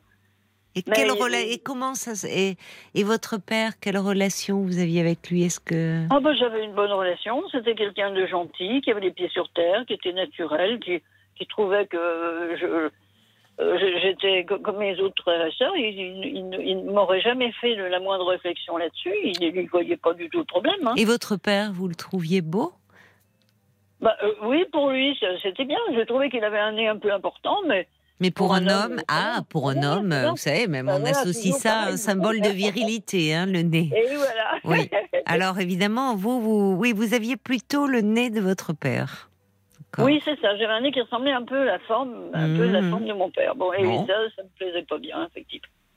Bon, ben, ben voilà, c'est comme ça. Alors qu'avez-vous euh, fait alors? Alors finalement, ben, je, je, fait opérer. Il était, au début, il n'était pas très chaud, le, chirurgien. On a discuté. Bon, il a vu que j'étais pas une, une excitée. J'avais quand même les pieds sur terre et tout ça. Bon. Alors il a accepté de m'opérer. Donc il m'a opéré. Alors bon, ben, ça s'est passé normalement. Hein. Quand je suis ressortie avec mon plâtre, évidemment, c'est pas très très joli. On a, on a voit les narines qui sont un peu sanguinolentes. Et hmm. puis le plâtre au-dessus, bon. Et je suis allée me réfugier, je, suis allée euh, habiter pendant quelques jours chez une copine. Alors, euh, bon, à ce moment-là, j'avais un, un, petit appartement, euh, disons, indépendant. Mhm. Bon, et je suis allée quand même chez la copine, je me sentais plus en sécurité. Et puis bon, et quand on a enlevé le, plâtre, évidemment, ben on, a, on a le visage un peu, peu contusionné. Hein. Oui, bah oui, c'est normal au début. C'est tout à fait normal. Alors bon, et puis alors après, quand les choses sont devenues un peu plus normales, bon, quand je me suis regardée dans la glace, au début, quand on se voit dans la glace avec le nez, euh, bon, n'est pas. Mais euh, après, eh ben, je voyais mon visage, je voyais plus mon nez. Voilà. voilà, c'était. J'avais ah, ça y est, vous, oui, c'est ça. Au fond, vous ne focalisiez plus. Donc, le nouveau-né que le chirurgien avait façonné vous plaisait bah, Me plaisait, oui et non. Je le trouvais pas terrible, mais il était plus court. Et finalement, euh, ben, il, ne m'obsédait plus. Voilà. Et votre papa Qu'est-ce qu'il en a dit quand il voyait peut-être en vous de lui et hop, quick, on lui coupe un bout de nez. Qu'est-ce que ça lui a fait à votre père?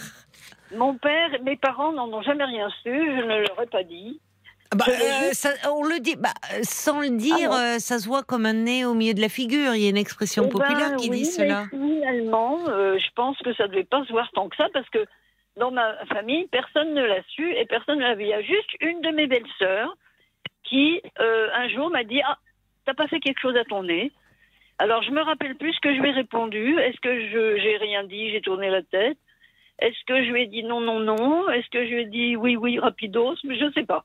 Je sais pas ce que j'ai fait. Bah, c'est limite. Euh, bah, euh, pas. C'est limite vexant parce que ça veut dire quoi? Mais enfin, il voit même pas, il vous regarde pas. Euh. Enfin, ça se bah, voit quand même un nez, je trouve. Oui, tout à fait. Ça se voit comme le nez au milieu de la figure, comme vous dites.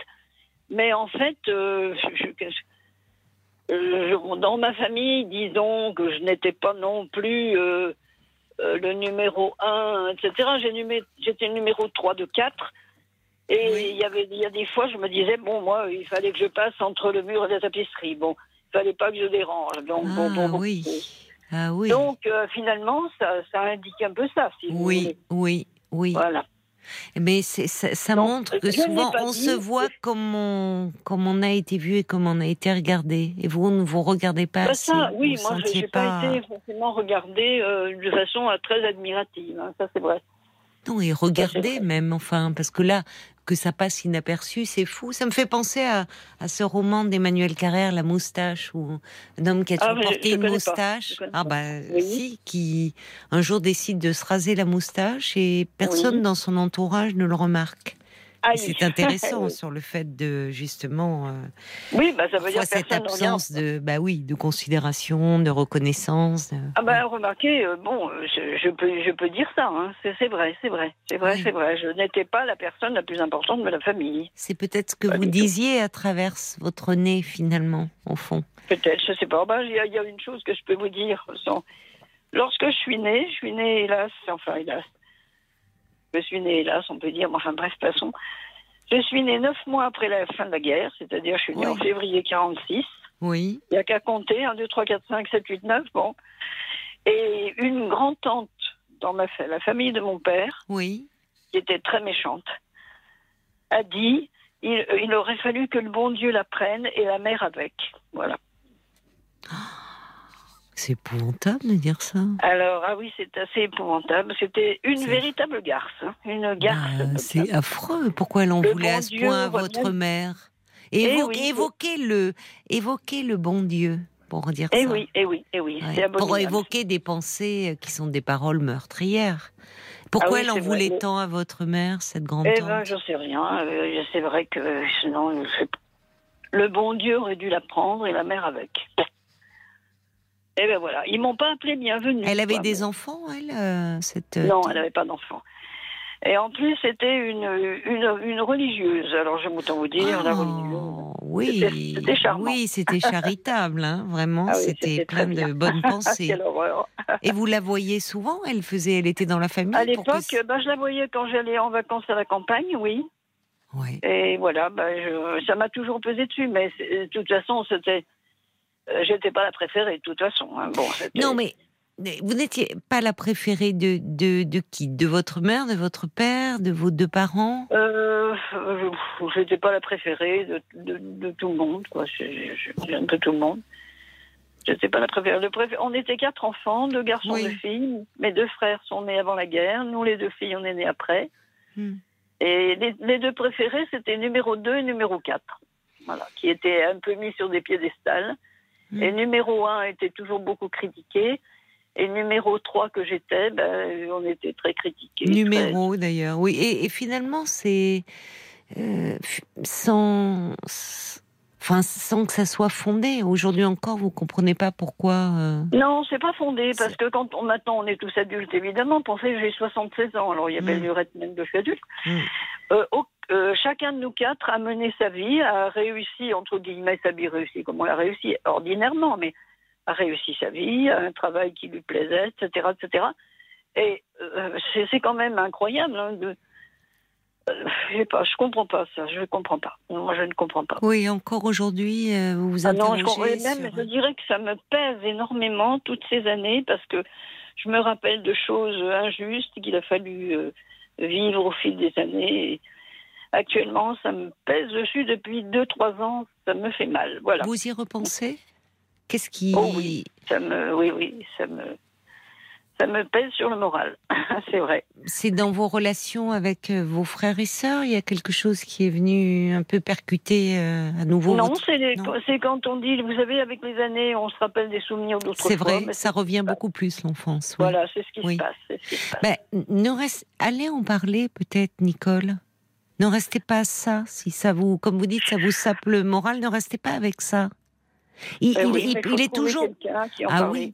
Oui, mais vous pouvez euh, voir un professionnel. Euh. Oui, je sais bien, je sais bien. Pour, euh, c'est oui, mais ça se trouve. Enfin, vous. Oui, si on cherche un petit peu, ça se trouve. Moi, j'avais rencontré une psychologue il y a quelques années qui m'avait dit des choses très très pertinentes, et je, voudrais la retrouver. Manque de peau, je crois qu'elle est en retraite maintenant, et voilà. J'aurais aimé retrouver cette personne parce que j'avais trouvé qu'elle m'avait très très bien comprise. Oui. Et vous les aviez été la consulter pour. Euh, il y avait bah, une, raison particulière à ce moment-là? À la suite d'une opération, euh, j'étais très très ébranlée, très hmm. très très malheureuse. Hmm. Et c'était à ce moment-là que j'étais allée la voir. D'accord. Et euh, elle m'avait dit des choses que, que, personne d'autre m'avait dites. Quoi. Oui. oui. Et moi-même, je lui avais dit des choses que, je n'avais jamais dites à personne hmm. aussi.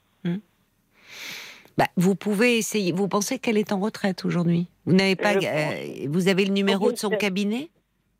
Ben, je suis allée à son cabinet, j'ai mon adresse, et ben, j'ai trouvé deux autres noms, j'ai, n'ai pas trouvé elle, je l'ai pas trouvé elle.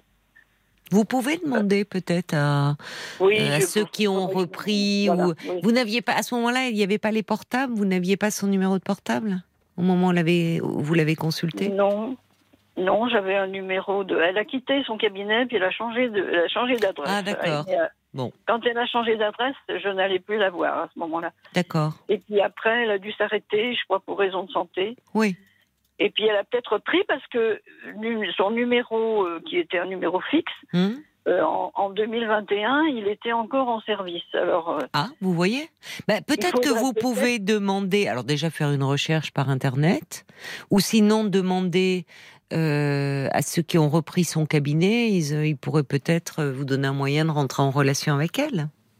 Oui, c'est possible, il faut que je le fasse. Oui, mais parce, que, votre histoire, ça montre, vous voyez, on parle au départ d'un eh ben défaut physique auquel on, s'accroche, parce que parfois il est moins douloureux de s'en prendre au fond à, à, son nez qu'à son histoire. Euh, oui, peut-être que ce nez qui, qui, ressemblait un peu à celui de mon père. Oui, il y a quelque chose. Euh, me, me, rapprochait de ma famille paternelle. Oui. Alors que mon père lui-même, je vous dis, n'était pas, euh, n'était pas hostile à moi comme. Il était gentil, mais il y avait cette grande tante, elle était du côté paternel. Oh. Ah oui, oui, c'était oui. Pourquoi il y, a, il y, a quelque chose de féroce là dans, ah, bah, ses propos? Et surtout, il y a une de mes tantes, alors qui était une demi-sœur de mon père, parce que ma grand-mère, hélas, ma grand-mère, la mère de mon père, est morte quand il avait trois ans. Elle est morte accidentellement. Ah et si cette euh, grand-mère avait vécu, on n'aurait jamais vécu les choses qu'on a vécues, les injustices et les vacheries. Parce que c'était quelqu'un de très bien, ma grand-mère maternelle. Simplement, mon grand-père a épousé la jeune sœur de sa première femme. Ah Elle est morte à 44 ans, évidemment, euh, à 44 ans. D'accord. Et euh, cette, euh, cette grande-tante était une sœur de ma grand-mère. Mais c'était une peau de ah. vache. Alors que ma ah. grand-mère n'était pas une peau de vache. Voilà. Ah oui, c'était une des sœurs, celle qui était devenue religieuse. Voilà, c'est ça. D'accord. et qui finalement il y avait une rivalité là certainement terrible et peut-être une jalousie au fond de cette vie, euh, de cette vie de couple, de la maternité. Enfin, il y avait quelque chose de euh, Bon, eh mais c'est intéressant parce que vous voyez votre ce nez vous rattachez à l'histoire paternelle et peut-être qu'une face ça a été une façon pour vous de je coupe ça. Oui, eh ben exactement. Et eh oui, oui, peut-être qu'en faisant raccourcir votre nez, couper quelque chose symboliquement et pas que symboliquement, c'était coupé avec. Je n'avais pas pensé à ça. J'ai pas pensé à ça. Mais c'est vrai quand je me suis regardée dans la glace après que ça avait repris une tenue un peu normale. Hmm. Bon, ben, mon nez était un peu plus court, et bon, ben, je ne le voyais plus. Voilà. Je voyais mon visage, et puis c'est voilà. voilà. Et eh oui. Mais c'est peut-être ça, couper quelque chose. Mais il y a quelque chose, voilà, c'est parfois plus facile de couper chirurgicalement que de couper avec une histoire, avec quelque chose qui, qui demeure douloureux. Bah, certainement, oui, parce que même maintenant, euh, quelque part, ça, on le sait, donc euh, on vit encore avec. Quoi.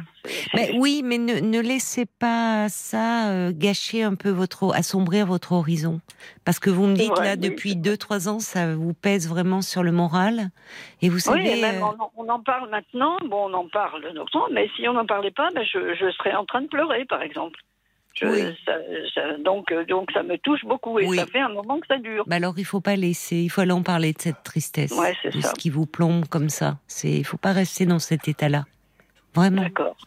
bah oui. Vous avez bien fait d'appeler. Vous voyez, finalement, c'est Sophie qui vous a donné.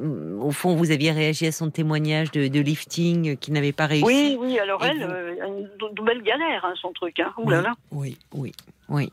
Mais euh, essayez, vous pouvez peut-être retrouver euh, cette thérapeute qui, ou sinon peut-être rencontrer quelqu'un d'autre. Oui, ou quelqu'un d'autre. oui, euh, oui, oui. Ne restez pas en tout cas avec ce poids là sur le cœur. Ça serait dommage.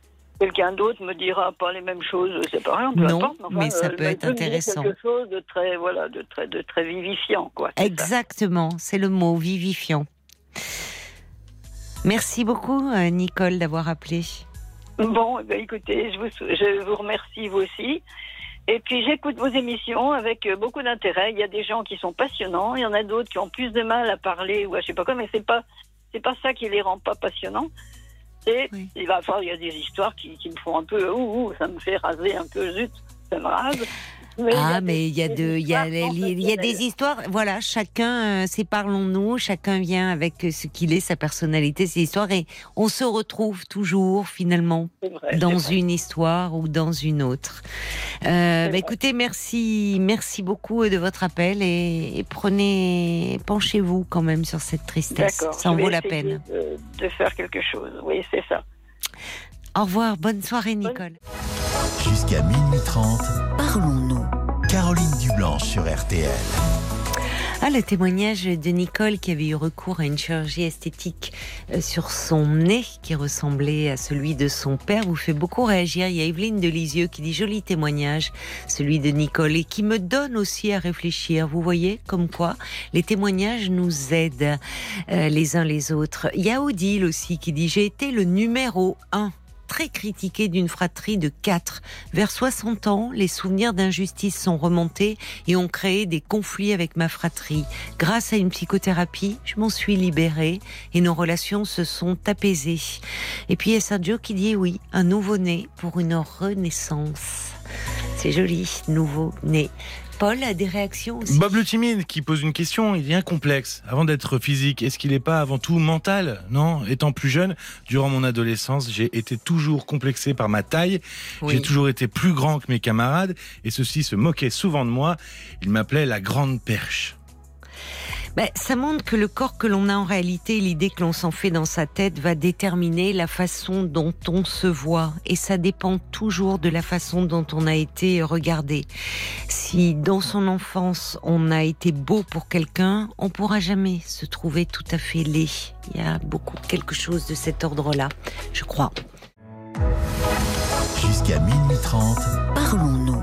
Caroline Dublanche sur RTL.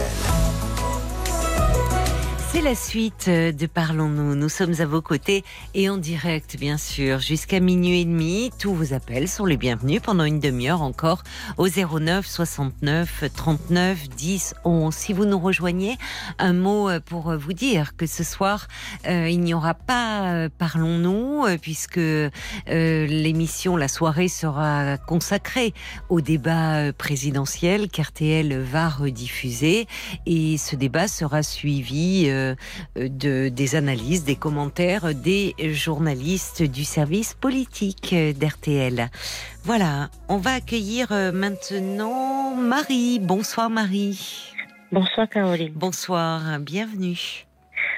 Bienvenue et bonne. Euh, merci de me recevoir. je vais commencer par un, début. J'ai rencontré mon premier mari à 17 ans. À 17 ans, je vous entends pas bien. À 17 ans À 17 ans. D'accord. 16 ans et demi exactement. Oui.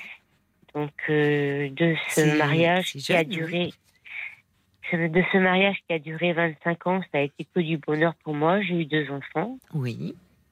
Et il est parti pour une autre. J'ai rien compris, j'ai rien vu. Il est resté avec elle et moi pendant un an. Hmm. Après, j'ai rencontré sur un site de rencontre une autre personne qui est restée avec moi pendant 13 ans. Oui. Et pendant le Covid, il a vrillé. Il s'est mis sous l'alcool, stupéfiant. Et puis, il n'y avait pas de travail. Euh, il était en mise à, la maison. Ah oui, d'accord. Il n'était même pas donc en télétravail. Il ne pouvait plus travailler, bah, comme malheureusement beaucoup de gens. Oui. Et donc, euh, il m'a quitté en me disant que j'étais grosse, moche et vieille. C'est sympathique. Euh, pendant trois mois, il était sous mon toit puisque je vais habiter ma maison. Oui. Et puis, et puis il rentrait complètement bourré du boulot. Oui. Bon, il allait très mal, mais il a été odieux, euh, quoi, avec vous et il cherchait des nanas sur Internet et je devais me retirer euh, de la pièce où il était ou de la ou du garage ou de la pelouse. Et tous les soirs, on avait euh, le rituel de il voulait que je boive, que je fume. Oui. Ce que je faisais pas. Je buvais une bière, mais pas plus. Je fumais un joint, mais pas plus. Hmm. Lui aurait bien voulu bien plus. Et après, il y avait euh, du sexe pendant trois mois et il y avait du sexe pendant trois mois? Ouais. Mais à chaque fois, pour les deux. Mais comment ça pendant trois mois? Je comprends pas. Bah après qu'il avait fini euh, toutes ses conneries, je devais aller le chercher à la cave, le remonter, le mettre au lit. Et à la cave? Au garage. On a un garage. Ah, il, s'alcoolisait dans le garage Oui, avec de la musique très forte, sa moto très forte. Oui, bon, bah, il était complètement euh, en crise, hein, oui. Bah, C'était euh, très pénible pour vous, je trouve, enfin, de vous, vous aviez gardé votre activité professionnelle? Euh, moi, je suis saisonnière, donc oui, j'avais ah gardé mon activité. D'accord. Vous avez réussi à travailler même pendant le Covid en tant que saisonnière. D'accord. Mais mentalement, c'était très dur. J'ai hum. été mis en quarantaine avec mes collègues de boulot depuis. Elles ne me parlent plus.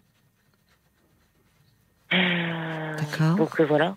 Donc je suis en blacklistée avec elles. Pourquoi elles ne vous parlent plus, vos collègues? Je sais pas. Je sais pas.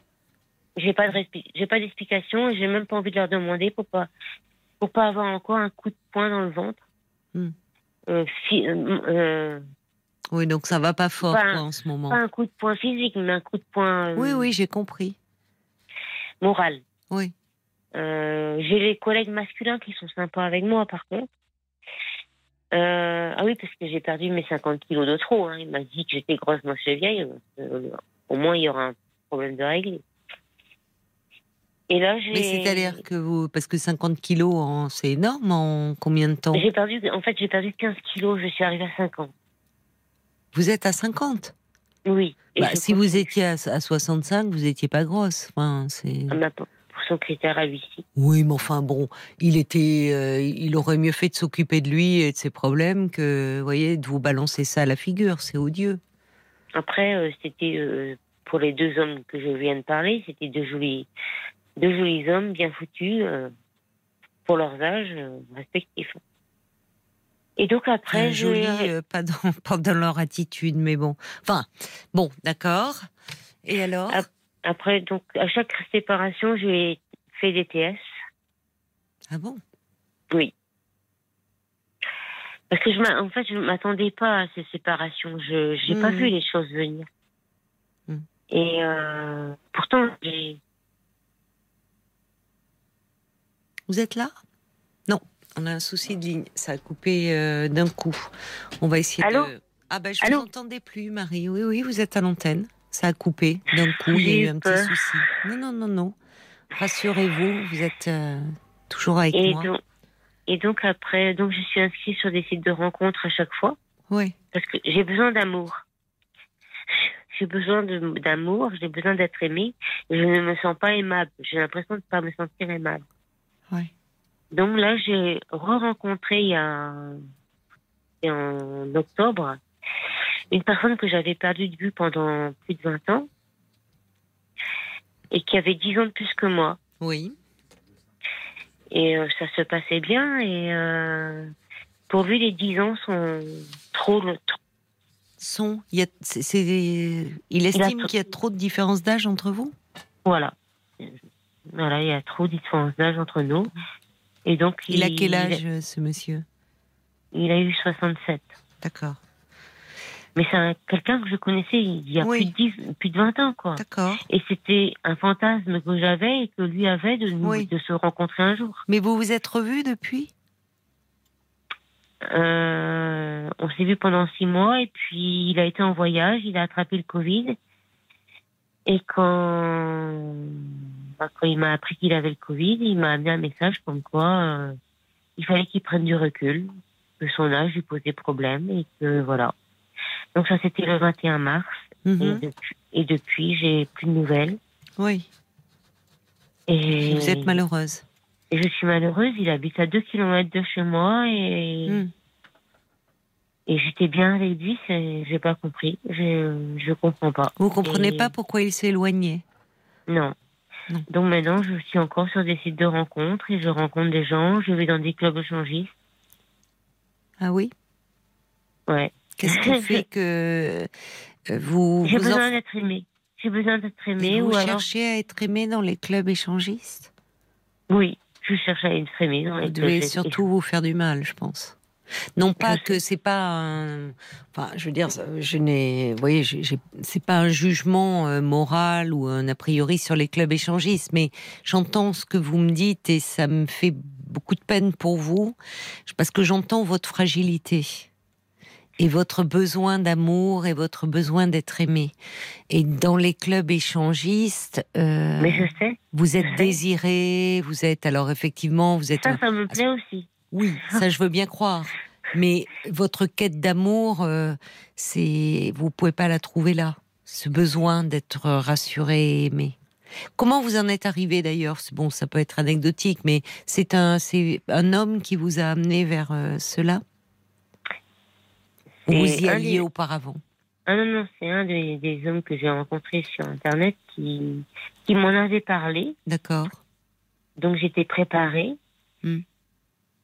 Et euh, ça devait se faire le 27 octobre avec cette personne. Et ça s'est pas passé parce qu'en fait, l'autre personne est arrivée dans ma vie. Celle qui a passé Ah oui, celui qui, voilà, oui, que vous avez retrouvé. Oui. Et lui, il, il, il est, je lui en avais parlé et lui le pratiquait. Donc j'étais prête à aller dans un club échangiste. Ah, ce, cet homme avec qui vous avez 10 euh, ans de différence d'âge Oui, oui. Donc euh, c'est lui qui, qui vous a... n'est pas du tout le prototype d'homme que je cherche. Mais que j'avais eu un coup de cœur quand j'avais... Euh, mhm. il, y a, plus de 20, 30 ans de ça. Mais donc c'est cet homme-là qui vous a parlé de son désir de vous amener dans les clubs échangistes Enfin, de vous faire découvrir cet univers. Oui, et j'ai apprécié. Vous avez apprécié.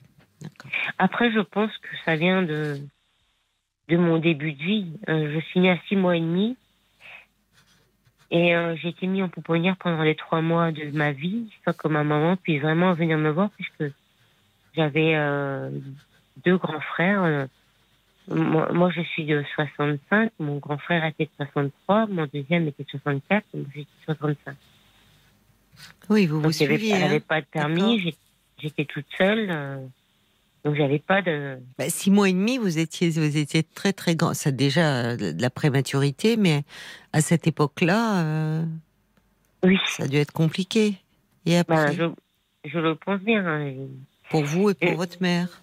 Oui, mais euh, et avec ça, je sais qu'avec ça, j'ai une relation un peu peu à l'écart de ma maman.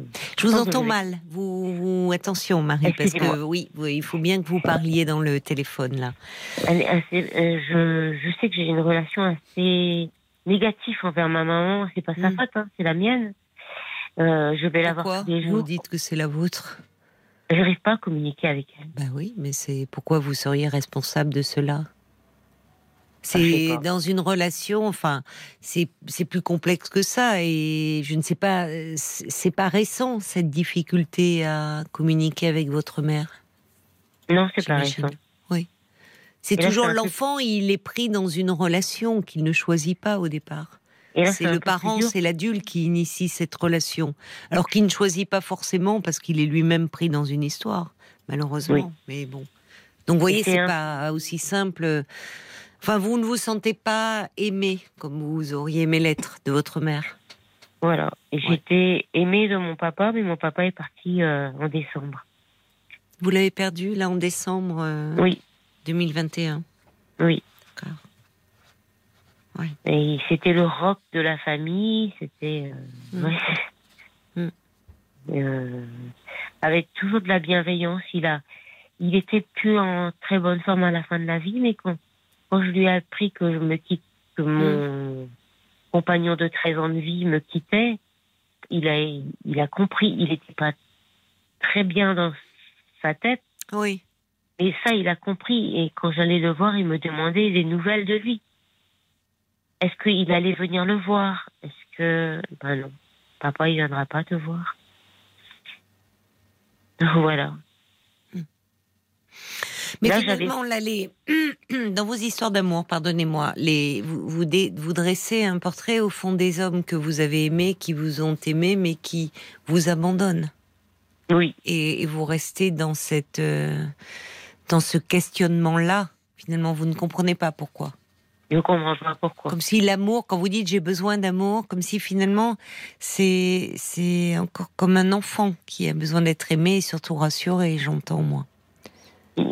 Parce que l'amour peut s'arrêter dans un couple? Vous voyez, enfin, sans, le, deuxième a été odieux. Le, J'imagine, enfin, euh, c'est au fond euh, ce premier garçon rencontré à 16 ans et demi qui est devenu votre mari. J'imagine, oui, il y a une part de votre monde qui s'est effondrée quand il est parti.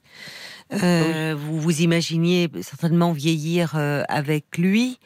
Et juste euh, mes enfants étaient partis de la maison. Oui, c'est ça. Vous vous êtes trouvé complètement perdu parce qu'au fond, euh, vous avez grandi avec lui. Vous avez grandi ensemble. Ah enfin, c'était un aussi. C'était un repère pour vous.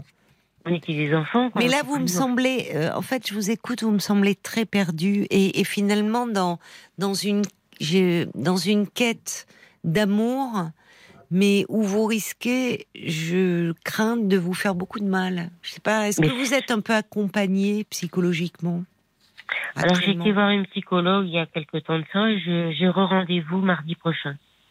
D'accord, donc vous avez commencé un peu à, parler de, de, ce qui vous fait souffrir. Oui. Mais je, je le fais là actuellement parce que je suis euh, avec des idées très très noires. Actuellement là? Oui. D'accord. Bah oui, parce que je, je n'ai pas l'amour de personne et quand je suis au travail, hmm. euh, on m'a blacklisté. Je ne sais pas pourquoi. Je sais pas pourquoi. On ne me parle pas. Vous vous sentez rejeté en fait là un peu. voilà. tout le monde. Voilà, je j'ai pas. Heureusement que j'ai RTL pour écouter toute la journée. Ah bon. Bah, écoutez, ça, ça nous touche. Vous êtes euh, actuellement, donc c'est un peu une famille pour vous de substitution. RTL, c'est ma famille de substitution. Mmh. Mmh. Voilà, c'est ça. Mais il faut pas rester avec ces idées noires là. Vous, vous aviez déjà eu, j'imagine, parce que vous vous êtes passé très vite, mais vous me dites qu'à chaque séparation, donc ces deux hommes, votre mari puis le, le, le, deuxième, et à chaque fois finalement une séparation vous laisse dévaster. Vous, vous avez des idées noires qui vous poussent à vouloir mettre fin à vos jours, Marie. Oui. C'est ce que vous m'avez dit. Oui. Et, vous avez été euh, à la suite de ces, vous avez été hospitalisé à la suite de cette tentative de suicide? La première fois, euh, c'est mon ex-mari qui m'a amené à l'hôpital pour euh, m'hospitaliser avec mon fils. Oui. Avec votre fils, pourquoi? Bah, Ah, il vous a amené avec votre fils. Oui, oui. Oui, d'accord. Mon fils était là, il avait 17 ou 18 ans. Mhm. Et donc, euh, je me rappelle des phrases euh, Maman a fait une connerie, il faut la mettre dans la mm. voiture, il faut aller à l'hôpital. Oui. Et arrivé à l'hôpital, euh, je me rappelle de rien. Vous êtes ressorti on... vous a fait un lavage d'estomac et vous êtes ressorti? On m'a fait un lavage d'estomac, on est venu me questionner pour savoir si je voulais refaire. J'ai dit non. Oui. Et vous êtes ressorti aussi sec? Je suis ressortie aussi sec. Oui, parce qu'à ce moment-là, effectivement, on n'avait pas l'approche que l'on a aujourd'hui. Alors après, ça dépend aussi de comment fonctionne l'hôpital, des lits disponibles. Mais maintenant, en principe, aujourd'hui, quelqu'un qui vient, même si c'est une tentative, il y a un appel au secours, on essaie de le garder un peu, ou en tout cas de lui proposer une, une, prise en charge à la sortie. Je sais que mon ex-mari, mon ex-mari voulait qu'on me garde. Et moi, j'ai dit ça. Bah, il avait peur pour vous. Vous voyez que il avait beau se séparer de vous, il a, il tenait à vous malgré tout. Je crois pas je crois qu'il voulait se séparer, de se débarrasser de moi puisqu'il avait déjà une autre compagne. Oui, mais il peut avoir rencontré une autre femme, parce que vous savez, en, 25 ans de vie, on peut évoluer différemment entre les, les jeunes gens que vous étiez à 17 ans et puis à 40. Bah, on peut évoluer et, et, pour autant ne pas avoir envie que vous disparaissiez. Il vous a amené à l'hôpital et c'était une façon de prendre soin de vous. Mais vous, vous avez le sentiment, si l'amour, si l'autre vous retire son amour, tout s'arrête. Et vous n'avez qu'une envie, c'est disparaître. Mais parce qu'il y a, vous, vous n'arrivez pas à vous aimer vous suffisamment, Marie. C'est ça qu'il va falloir apprendre à faire. Il y a une faille terrible et certainement liée à votre histoire et à votre histoire euh, d'enfant et peut-être d'ailleurs de façon très archaïque à ces premiers moments de votre vie. Bah, il y a eu ça parce que je signais à six mois et demi, mais j'avais un problème visuel. D'accord. Donc, donc je ne, c'est la seule, seules séquelles que j'avais.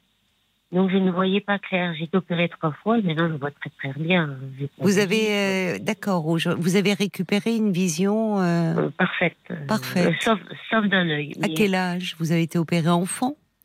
J'ai été opérée à 6 ans, à 11 ans et à 17 ans. Ah oui. C'est lourd, oui. Et jusque-là, vous ne, vous ne voyez pas du. Vous aviez. Ah, si. vous ah, étiez malvoyante.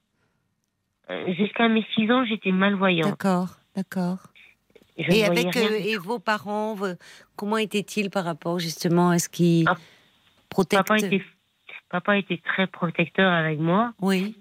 Par contre, maman, elle a dit une chose, c'est qu'elle a dit, euh, quand je me suis fait opérer à mes 6 ans, hmm. donc j'ai commencé à revoir un peu.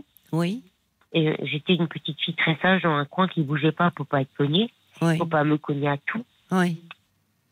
Et à 6 ans, j'ai commencé à bouger comme une enfant normale. Ben oui. Et maman, elle a dit, si on avait su, on t'aurait pas fait opérer, tu bouges trop. Ouais. C'est fou, oui, au lieu de oui, oui. De se réjouir que vous soyez à nouveau une petite fille qui peut explorer le monde et bouger, parce que les enfants bougent et, vivent, en fait. Vous étiez mal... je me rappelle. Oui, bah bien sûr. Bah oui. Bah oui, parce que vous, vous retrouviez euh, euh, finalement, enfin, ce plaisir, découvrir, et alors que quand on ne voit pas, mais on est apeuré. C'est-à-dire, euh, vous aviez du ah, mal à explorer votre. Mais c'était ça. Je, je, me rappelle de ma, mon enfance, jusqu'à mes 6 ans, dans le coin de la cuisine avec des livres, euh, des revues à regarder de très près. Mais c'est tout. Je bougeais mm. pas. Mm. Quand je sortais de l'école, on me donnait, mon frère, mon grand frère me donnait la main pour me ramener à la maison. Mm. Et j'avais les moqueries à l'école des enfants parce que je voyais pas clair. Oui, c'est terrible, oui. Oui, oui. Mais il y a quelque chose qui, qui, qui, qui est resté comme ça, très fragile et très en souffrance. Et je pense que, vous savez, une, se séparer, les, séparations, se séparer de quelqu'un que l'on a aimé, c'est douloureux. C'est douloureux pour tout le monde, Marie. Mais pas au point de vouloir disparaître. mais là, par oh. exemple, la dernière personne que je côtoyais, avec qui j'étais très bien, euh, il me marque dans ses messages, puisqu'il n'a même pas eu le courage de décrocher le téléphone, mm, mm. il me marque qu'il il veut pas me frustrer dans sa ma relation sexuelle et patati patata, mais j'étais en osmose avec lui. J'ai jamais ressenti euh, autant de plaisir avec un homme qu'avec lui. Mm. Oui, mais bon, c'est, vous savez, c'est une façon. Il s'accroche euh, à ça. Euh, non, mais il, se disait dès le départ qu'on s'est retrouvés, il m'a dit je suis vieux. Oui, mais c'est bon. enfin, il, trouve un prétexte pour un moment se séparer. Et la séparation, vous ne supportez pas. La séparation, ça doit vous ramener peut-être, et c'est important que vous soyez vraiment suivi, Marie. Ça vous renvoie peut-être ces premiers moments de votre existence où le bébé que vous étiez extrêmement vulnérable euh, a été séparé. Euh, plongé dans un environnement un peu hostile pour un nouveau-né, parce qu'un nouveau-né, ce qu'il rassure, c'est l'odeur euh, de sa mère, c'est le pot à peau, c'est et, au fond, vous, avez quand même une grande force en vous, parce que à votre époque, naître à six mois et demi, euh, il a fallu vous battre hein, pour rester en vie. Et malgré ce handicap on a pu, vous là aussi, vous vous êtes battu. Donc, il y a une force de vie très grande. Mais aujourd'hui, ces séparations vous ramènent certainement à quelque chose de très profond qu'il faut travailler en thérapie, mais surtout, je pense qu'il faut que vous voyez un médecin aussi par rapport à ces idées noires. Ah, mais je suis Je pense qu'il faut que vous ayez un, oui, mais un traitement. Parce que là, c'est de, la dépression, hein, Marie.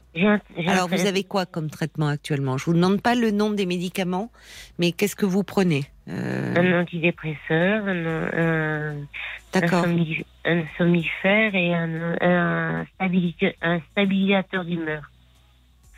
D'accord. Pourquoi on parle de troubles bipolaires? Vous avez, il y avait, euh, il y avait eu un diagnostic de portée là-dessus? Non. Euh, elle, a préféré mettre Régulateur d'humeur, on vous donne. Oui. Bon.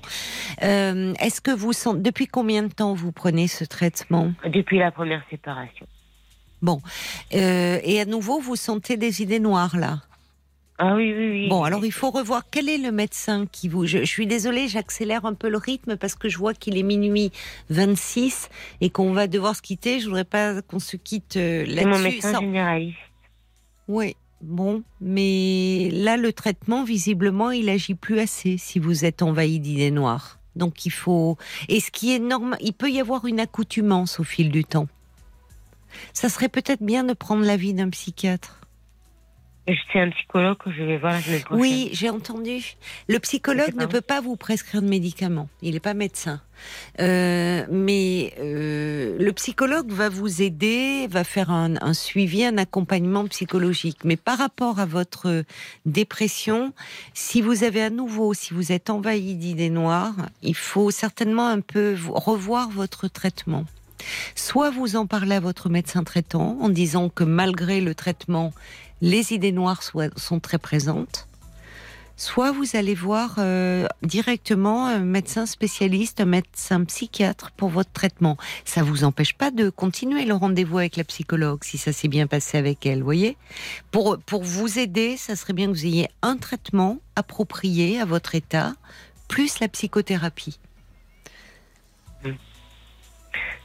Je vous entends. Hein. Et, pour le moment, suspendez, à mon avis, là, les clubs libertins et tout ça, fragile comme vous êtes, c'est pas une bonne idée, Marie.